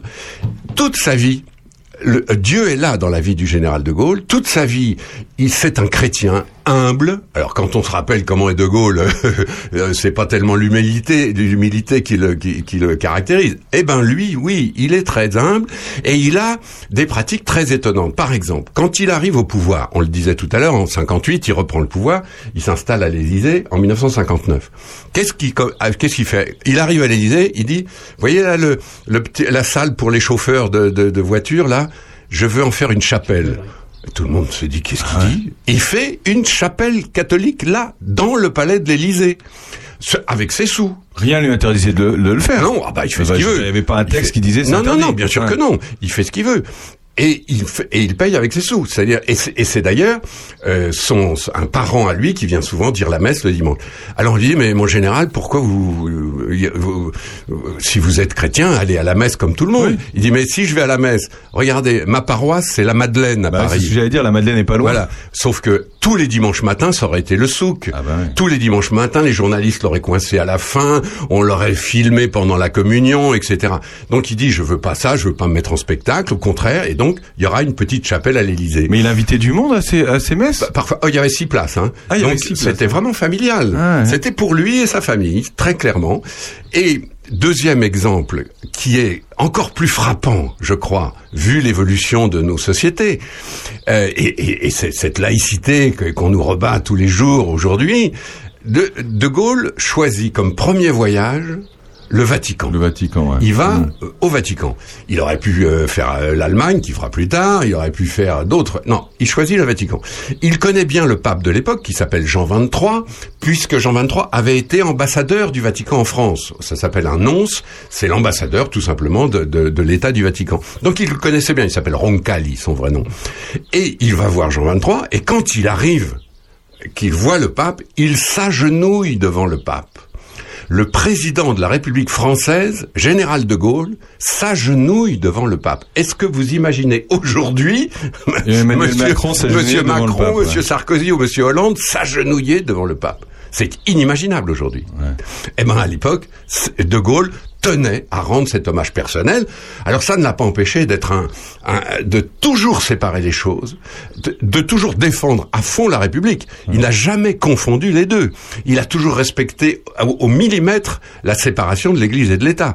Mais cet homme-là, en plus pour des raisons familiales, parce qu'il avait une, une enfant qui s'appelait Anne et qui était euh, euh, euh, qui était handicapée, et ça a été un drame chez les De Gaulle, mais ils l'ont prise comme comme euh, je veux dire à, à la façon chrétienne, c'est-à-dire c'est un don de Dieu qui, qui nous force, qui nous c'est très émouvant la vie de de, de Gaulle sur ce plan-là. Euh, juste pour cet événement, euh, le fait qu'il s'agenouille devant le, devant le pape, est-ce que ça avait fait parler à l'époque? Pas tellement parce que euh, parce que j'imagine les réactions aujourd'hui. Euh, à l'époque- aujourd'hui. Ah mais c'est, tu as complètement raison. Aujourd'hui, ça ferait un scandale inouï, Ouais, ça serait invraisemblable, ça provoquerait des discussions sans fin. Euh, sauf que à l'époque, non seulement ça n'a pas provoqué de scandale, sauf chez quelques milieux laïcs euh, militants, bien sûr. Mais attendez, c'était le général de Gaulle. On ne discutait pas le général de Gaulle en 59. Après, oui, euh, jusqu'à 68, ça va se dégrader. Mais à ce moment-là, le général de Gaulle, il- on est allé le chercher pour sauver la France quand même. Il faut pas oublier pendant la guerre d'Algérie. Alors après, il va y avoir euh, énormément de, de sujets sur lesquels la religion va être euh, euh, contestée ou pas. Par exemple, au moment du procès des généraux d'Alger, vous savez, le putsch des généraux d'Alger va se terminer par des condamnations à mort. Alors, est-ce qu'on peut condamner à mort quand on est chrétien? Voilà un thème. Et le garde des Sceaux de l'époque m'a beaucoup intéressé parce que le garde des Sceaux, c'est un militant politique. Alors je l'ai mis ailleurs dans le livre, mais c'est aussi un, un- un destin extraordinaire. C'est Edmond Michelet. Edmond Michelet, pas très connu aujourd'hui, un peu oublié, mais c'était un, un- un militant, lui, un militant gaulliste euh, qui a fait Dachau, qui a été exemplaire, qui lui aussi, parce qu'il était chrétien, a eu euh, de- une vie euh, tout à fait étonnante. Et au moment du putsch des généraux d'Alger, sur son bureau, on lui fait voilà, vous signez la condamnation à mort des généraux. Oh là là. Et, et qu'est-ce qu'il fait? Eh ben, il s'en tire pas bien, hein, à vrai dire, parce que cette contradiction-là entre la vocation religieuse de quelqu'un et puis la vocation politique de ce même homme, c'est souvent contradictoire. De même que tout à l'heure, Marie-Noël se demandait si elle pouvait créer la- sa poésie, se, se lâcher sans violer les, les préceptes euh, du catéchisme. De même, Edmond Michelet et De Gaulle de son côté, euh, chacun à sa place, se disent mais, euh, est-ce qu'on peut tout faire quand on est chrétien Euh, Il y a toujours un dilemme entre il y a la toujours religion, ouais. C'est pour ça que c'est pas comme ça, c'est pas simplement, je sais pas quoi, un, un déguisement ou une couleur. C'est ça que je veux montrer, c'est que la foi chrétienne, c'est extrêmement profond. Alors, on l'a ou on l'a pas, on doute ou on doute pas. La plupart, d'ailleurs, des gens doutent. hein. Il y a un, un grand, un grand théologien qui disait la foi, c'est le doute perpétuellement surmonté. Bon, c'est peut-être ça, en effet, la foi chrétienne. Mais ce qui est intéressant, c'est que elle va dire à tous ces gens ce qu'ils doivent faire. Je vous parlais tout à l'heure de- du grand écrivain Solzhenitsyn. Solzhenitsyn, c'est un emmerdeur de première. Il, partout où il a été, il s'est fait des ennemis, il attaquait, les gens étaient jamais euh, ce qu'il voulait, etc. Lui, son, son, son, son dogme, c'était la phrase de Saint Jean dans l'Évangile, c'est-à-dire la vérité. Je suis la voie, la vérité, la vérité vous sauvera. Et donc lui, Solzhenitsyn, c'était la vérité. Donc il s'est mis à dos. toutes Sa les autres- vérité Non, la raison, vérité. la vérité. La vérité avec un En grand V. Avec un V majuscule. Avec Voilà. V majuscule, Ou quand, quand Jésus dans l'Évangile dit je suis la voie, la vérité et la vie. Donc cette vérité, euh, Solzhenitsyn en, en faisait un dogme pour lui-même. Il s'est brouillé avec les soviétiques, il s'est brouillé avec ses copains dissidents, il s'est brouillé avec les Américains quand il s'est retrouvé aux États-Unis. Les, les autres disaient bah il va être très sympa avec nous, pas du tout. Il dit Mais votre civilisation, euh, Coca-Cola et tout ça, ça va, c'est nul et tout. Solzhenitsyn s'est brouillé toute sa vie avec tout le monde. Et or, il était tenu par cette foi chrétienne, la même que Marie-Noël, la même que le général de Gaulle, la même que Mère Teresa, et c'est ça qui m'intéressait, la même que le, le pasteur Martin Luther King, qui n'a rigoureusement rien à voir avec Solzhenitsyn, évidemment. Mais tous ces personnages, voilà, le lien qui les unit, c'est ça. Et quand on lit ces douze vies, eh ben, on comprend en effet ce qu'a été le christianisme. François Ouais, c'est captivant. C'est captivant. J'ai une, une petite interrogation concernant le général de Gaulle. Euh, quand on mène une vie, enfin, du coup plus catholique que chrétien, je sais pas trop, je suis pas spécialiste, mais euh, comment comment il a pu concilier déjà dès le départ une carrière militaire et, et avec, avec sa foi en fait c'est une question qui me taraude un peu ça. Alors, c'est une question qui dépasse largement le général de Gaulle, parce que bien sûr, ça a toujours été une vraie question, depuis que la religion est la religion. Il y a toujours eu des militaires chrétiens. Oui. Et il y a toujours eu des chrétiens militaires. C'est que le message du Christ peut paraître un peu antagoniste avec cette euh, avec cet engagement. Évidemment, euh, mais voilà, il y, y a toujours eu dans le dogme chrétien euh, un dogme qui est toujours contesté, et surtout aujourd'hui, évidemment, parce qu'aujourd'hui on conteste bien plus ces sujets-là, et, et même l'affaire de l'Ukraine euh, provoque cette, cette réflexion. C'est l'idée fondamentale de la guerre juste, c'est-à-dire quand vous êtes attaqué par quelqu'un, est-ce que vous avez le droit de vous défendre? Ou de tendre la joue gauche. on peut le dire aussi comme ça. Mais euh, ça a toujours été fondamental. Et pour, pour, pour la, la, la définition de l'homme et la grandeur de la personne, oui, on ne doit pas. Enfin, si vous voyez euh, euh, une grand-mère traverser la rue et un type venir lui voler son sac, euh, ben vous avez utilisé la violence pour, pour, pour défendre cette grand-mère. C'est ça, la, la, la guerre juste. Il y a un autre concept qui est parallèle, c'est la légitime défense. Légitime défense, c'est une idée catho au départ, euh, catho chrétienne. oui. Euh, C'est-à-dire que si on vous attaque, bah oui, vous avez le droit de vous défendre. Et donc, quand un peuple est attaqué, ce peuple a le droit de se défendre. Alors, la guerre va condamner, l'Église va toujours condamner les guerres offensives, évidemment. Mais elle ne condamne pas les guerres défensives, considérant que les gens, ils ont le droit, effectivement, de, de ne pas se laisser tuer, par exemple, au nom de la dignité de la personne. Euh, donc, tout, tout- pendant 2000 ans, ce débat va avoir lieu. Et ça vous explique que euh, dans, dans les armées, il y a toujours eu beaucoup d'activités euh, chrétiennes. Il y a toujours eu des aumôniers, par oui. exemple. Euh, on, on sait traditionnellement que euh, la marine, par exemple, a, a toujours été plus chrétienne que les autres corps armés. Je sais pas bien pourquoi. Et c'est c'est absolument passionnant parce que c'est un, un dilemme fondamental. L'homme, s'il croit effectivement que Dieu est à son image, etc., il peut pas en tuer un autre. Sauf que justement parce que il est à l'image de Dieu, il peut pas non plus se laisser tuer, c'est pas possible. Et voilà euh, un grand débat qui va euh, alimenter 2000 ans d'histoire. Euh, Il y a également Mère Teresa, Mère Teresa dans, le livre. Elle, pour le coup, j'ai l'impression en lisant tous les noms et toutes les, biographies des douze personnes que, tu nous présentes dans ce livre, elle, pour le coup, a changé surtout le monde, mais elle a surtout changé la, vie de beaucoup de gens. C'est surtout ça aussi. Oui, c'est-à-dire que l'exemple de Mère Teresa, il est, euh, il est prodigieux. Je veux dire, on ne peut pas, on ne peut pas ça. euh, rester insensible devant cette, cette petite religieuse qui est née en Albanie, donc au cœur des Balkans, hein, au cœur de l'Europe, et qui très vite s'est dit, euh, euh, je, je dois partir au loin, évangéliser, euh, aider, aider les gens. Voilà. Elle avait cette idée. Donc elle va se former. Déjà son histoire de petite albanaise est assez émouvante. Elle se retrouve à Calcutta. Et euh, la petite qui arrive d'Europe, qui a été formée euh, en Irlande et qui arrive à Calcutta, alors euh, euh, ceux qui nous écoutent et qui connaissent Calcutta voient très bien ce que je veux dire. C'est-à-dire, c'est, c'est terrifiant Calcutta, Euh, parce qu'à part quelques quartiers du centre-ville, c'est d'immenses bidonvilles où les gens meurent dans la rue, où, où on abandonne les femmes malades au bord du trottoir, où des gamins sont là. C'est l'horreur absolue. Pour nous Européens, Calcutta, c'est l'horreur absolue. L'Inde, d'ailleurs, les grandes villes de l'Inde en général. Et voilà que cette petite, elle se retrouve dans sa congrégation là-bas à aider les pauvres, etc. Puis elle se dit, c'est pas assez. il faut faire plus que ça. Il faut aller aider les pauvres des pauvres, les plus pauvres, etc. Et elle donne l'exemple en allant, euh, je donne cet exemple qui est très émouvant, mais euh, il faut le multiplier par 3000. Elle va prendre une femme qui est là en train de mourir au bord du trottoir, là, dans le caniveau, elle la prend dans ses bras, et tout simplement, elle lui sourit, elle l'aide, et la femme meurt en souriant. C'est ça, Mère Teresa. Alors, elle va fonder des congrégations dans le monde entier, etc. Ça va devenir une espèce de, de formidable exemple et presque une businesswoman, si j'ose dire, de, de- une entrepreneuse incroyable, parce que tous ces centres Mère Teresa dans le monde, c'est devenu euh, quelque chose d'essentiel. Mais toujours au service de la plus pauvre des pauvretés, euh, ceux qui n'ont vraiment rien, qui n'ont plus rien, même pas leur famille, qu'on a abandonné comme ça. Et c'est vrai que l'hi- l'histoire de cette petite religieuse, là encore, jamais évidemment elle aurait fait ça si elle n'avait pas eu la foi. Eh ben, c'est une histoire aussi très très émouvante. c'est incroyable, hein Euh, Fr- François Oh bah oui, bah, pas grand chose à dire. Sur Mère Teresa, ouais. Il y a d'autres euh, personnages dans ce livre que vous venez parler. Il y en a peut-être que- qu'on connaît moins. Euh, euh, J'en vois un là, Herlock euh, Con- Consalvi. Ercole Consalvi. Herlock Consalvi. Excusez-moi, euh, Bernardo. non, je l'ai, je l'ai mis parce que, alors lui, par exemple, il n'est pas du tout émouvant. C'est, c'est, j'allais dire, c'est le contraire de Mère Teresa. C'est un diplomate, Consalvi.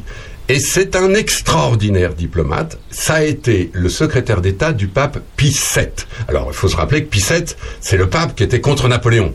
Le pape qui a eu affaire à Napoléon, qui s'est retrouvé en tôle à cause de Napoléon, qui s'est retrouvé enfermé à Fontainebleau à cause de Napoléon.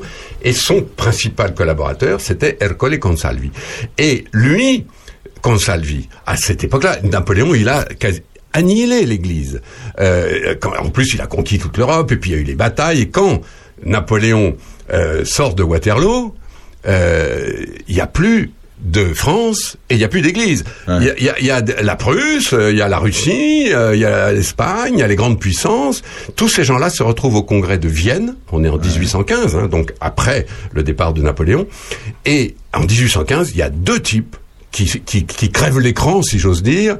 Euh, c'est Talleyrand, le ministre français des Affaires étrangères, et Consalvi, qui est le ministre euh, du- des Affaires étrangères du Vatican, qui vont restaurer leur propre pays. C'est-à-dire Talleyrand se débrouille pour que la France retrouve euh, son, son territoire et sa puissance, et Consalvi se, euh, réinvente les États pontificaux, c'est-à-dire un endroit où le pape soit effectivement un chef de l'Église avec un territoire, etc. Et l'histoire de Consalvi est très très intéressante. Alors je vous dis, c'est moins émouvant que Marie-Noël ou, ou, ou, ou Mère Teresa, mais c'est quand même l'histoire d'un type qui est là, qui entre dans les ordres et qui, euh, que sa foi, toujours la même foi chrétienne, le porte à devenir un des plus grands diplomates de son siècle. François Oui, juste une petite question pour, qui concerne le livre. Euh, il y a 12 portraits, c'est ça hein? Oui. Ça correspond donc aux... Enfin, il y a un parallèle avec les apôtres. Est-ce qu'il y a des, est-ce qu'il y a des, des personnes euh, auxquelles vous avez pensé et que vous n'avez pas mises Oui, bien sûr, il y en a Ouais. beaucoup. Il y en a beaucoup. J'ai fait un choix qui est très, très arbitraire, comment vous l'avez fait, très coup, subjectif, parce que j'aurais pu mettre le père Charles de Foucault, par exemple, qui, qui est un magnifique exemple. Chez les intellectuels, j'ai choisi Jacques Maritain, qui est peut-être moins connu, mais moi j'avais lu du Maritain quand j'étais adolescent, qui ça m'avait beaucoup euh, frappé, et je ne connaissais pra- pratiquement pas sa vie, donc j'ai reconstitué sa vie, qui est passionnante. Voilà la vie d'un intellectuel euh, qui a une vie incroyable aussi, qui va aux États-Unis pendant la guerre refuser euh, l'offre du général de se mettre à son service, mais qui va quand même accepter d'être son ambassadeur auprès du pape quand le général de Gaulle reprend le pouvoir. Il a besoin d'un ambassadeur auprès du pape. C'est évidemment capital pour lui. Il nomme ce fameux Jacques Maritain. Et euh, au-delà de l'histoire du bonhomme. Je- euh, ce qu'il a écrit, évidemment, est très intéressant parce qu'il n'aurait pas écrit ça encore s'il n'avait pas eu la foi. Mais j'aurais pu prendre euh, Bernanos, par exemple, grand romancier chr- chrétien. J'aurais pu prendre peut-être Mauriac, grand romancier catholique. J'ai choisi Maritain parce que c'est peut-être, euh, il n'est pas très connu, mais sa vie est tout à fait étonnante aussi. Eh ben écoute, c'est par- c'est passionnant. Ça s'appelle Ces chrétiens qui ont changé le monde aux éditions Talendier. Euh, tu vas être en dédicace Alors, je suis invité euh, par Virginie à la librairie de Charny. À Charny. Et que euh, Virginie, que je remercie évidemment. Donc, je donne rendez-vous à tous ceux qui, qui s'intéressent à ça et puis qui veulent tout simplement en discuter. Euh, donc, à la librairie de Charny, dimanche matin, dimanche 19, pardon, Dimanche c'est pas, dimanche, c'est pas demain, pas demain, c'est le dimanche en semaine 8, c'est le jour des- du deuxième tour des élections, donc euh, euh, allez voter et passez par la librairie et puis on discutera, et puis pour ceux qui veulent une dédicace, évidemment, ce sera avec C'est grand plaisir. c'est à quelle heure? De 10h à midi et demi à peu près, quoi. C'est formidable. Eh Pendant ben, la- écoutez. pendant la messe. Je sais pas s'il y en a une ce jour-là. Euh, bah, merci beaucoup Bernard. Merci pour ce livre, ces chrétiens qui ont changé le monde. Merci à tous d'avoir été avec nous. Comité des fêtes de Saint-Martin. Demain, c'est le vide-grenier de Saint-Martin. Vous avez un concours de boules à la Ferté. On a eu également le comité des fêtes au téléphone. Et puis, euh, superbe échange avec Sonia euh, Triquet de Kalinours. Et cet événement aujourd'hui à Saint-Sauveur à la poétrie. Vous pouvez vous y rendre tout de suite. Hein. C'est à la poétrie, c'est toute la journée. Voilà, euh, la fête de la petite enfance. Merci François. Merci à vous. Merci à tous de nous avoir suivis et à la semaine prochaine.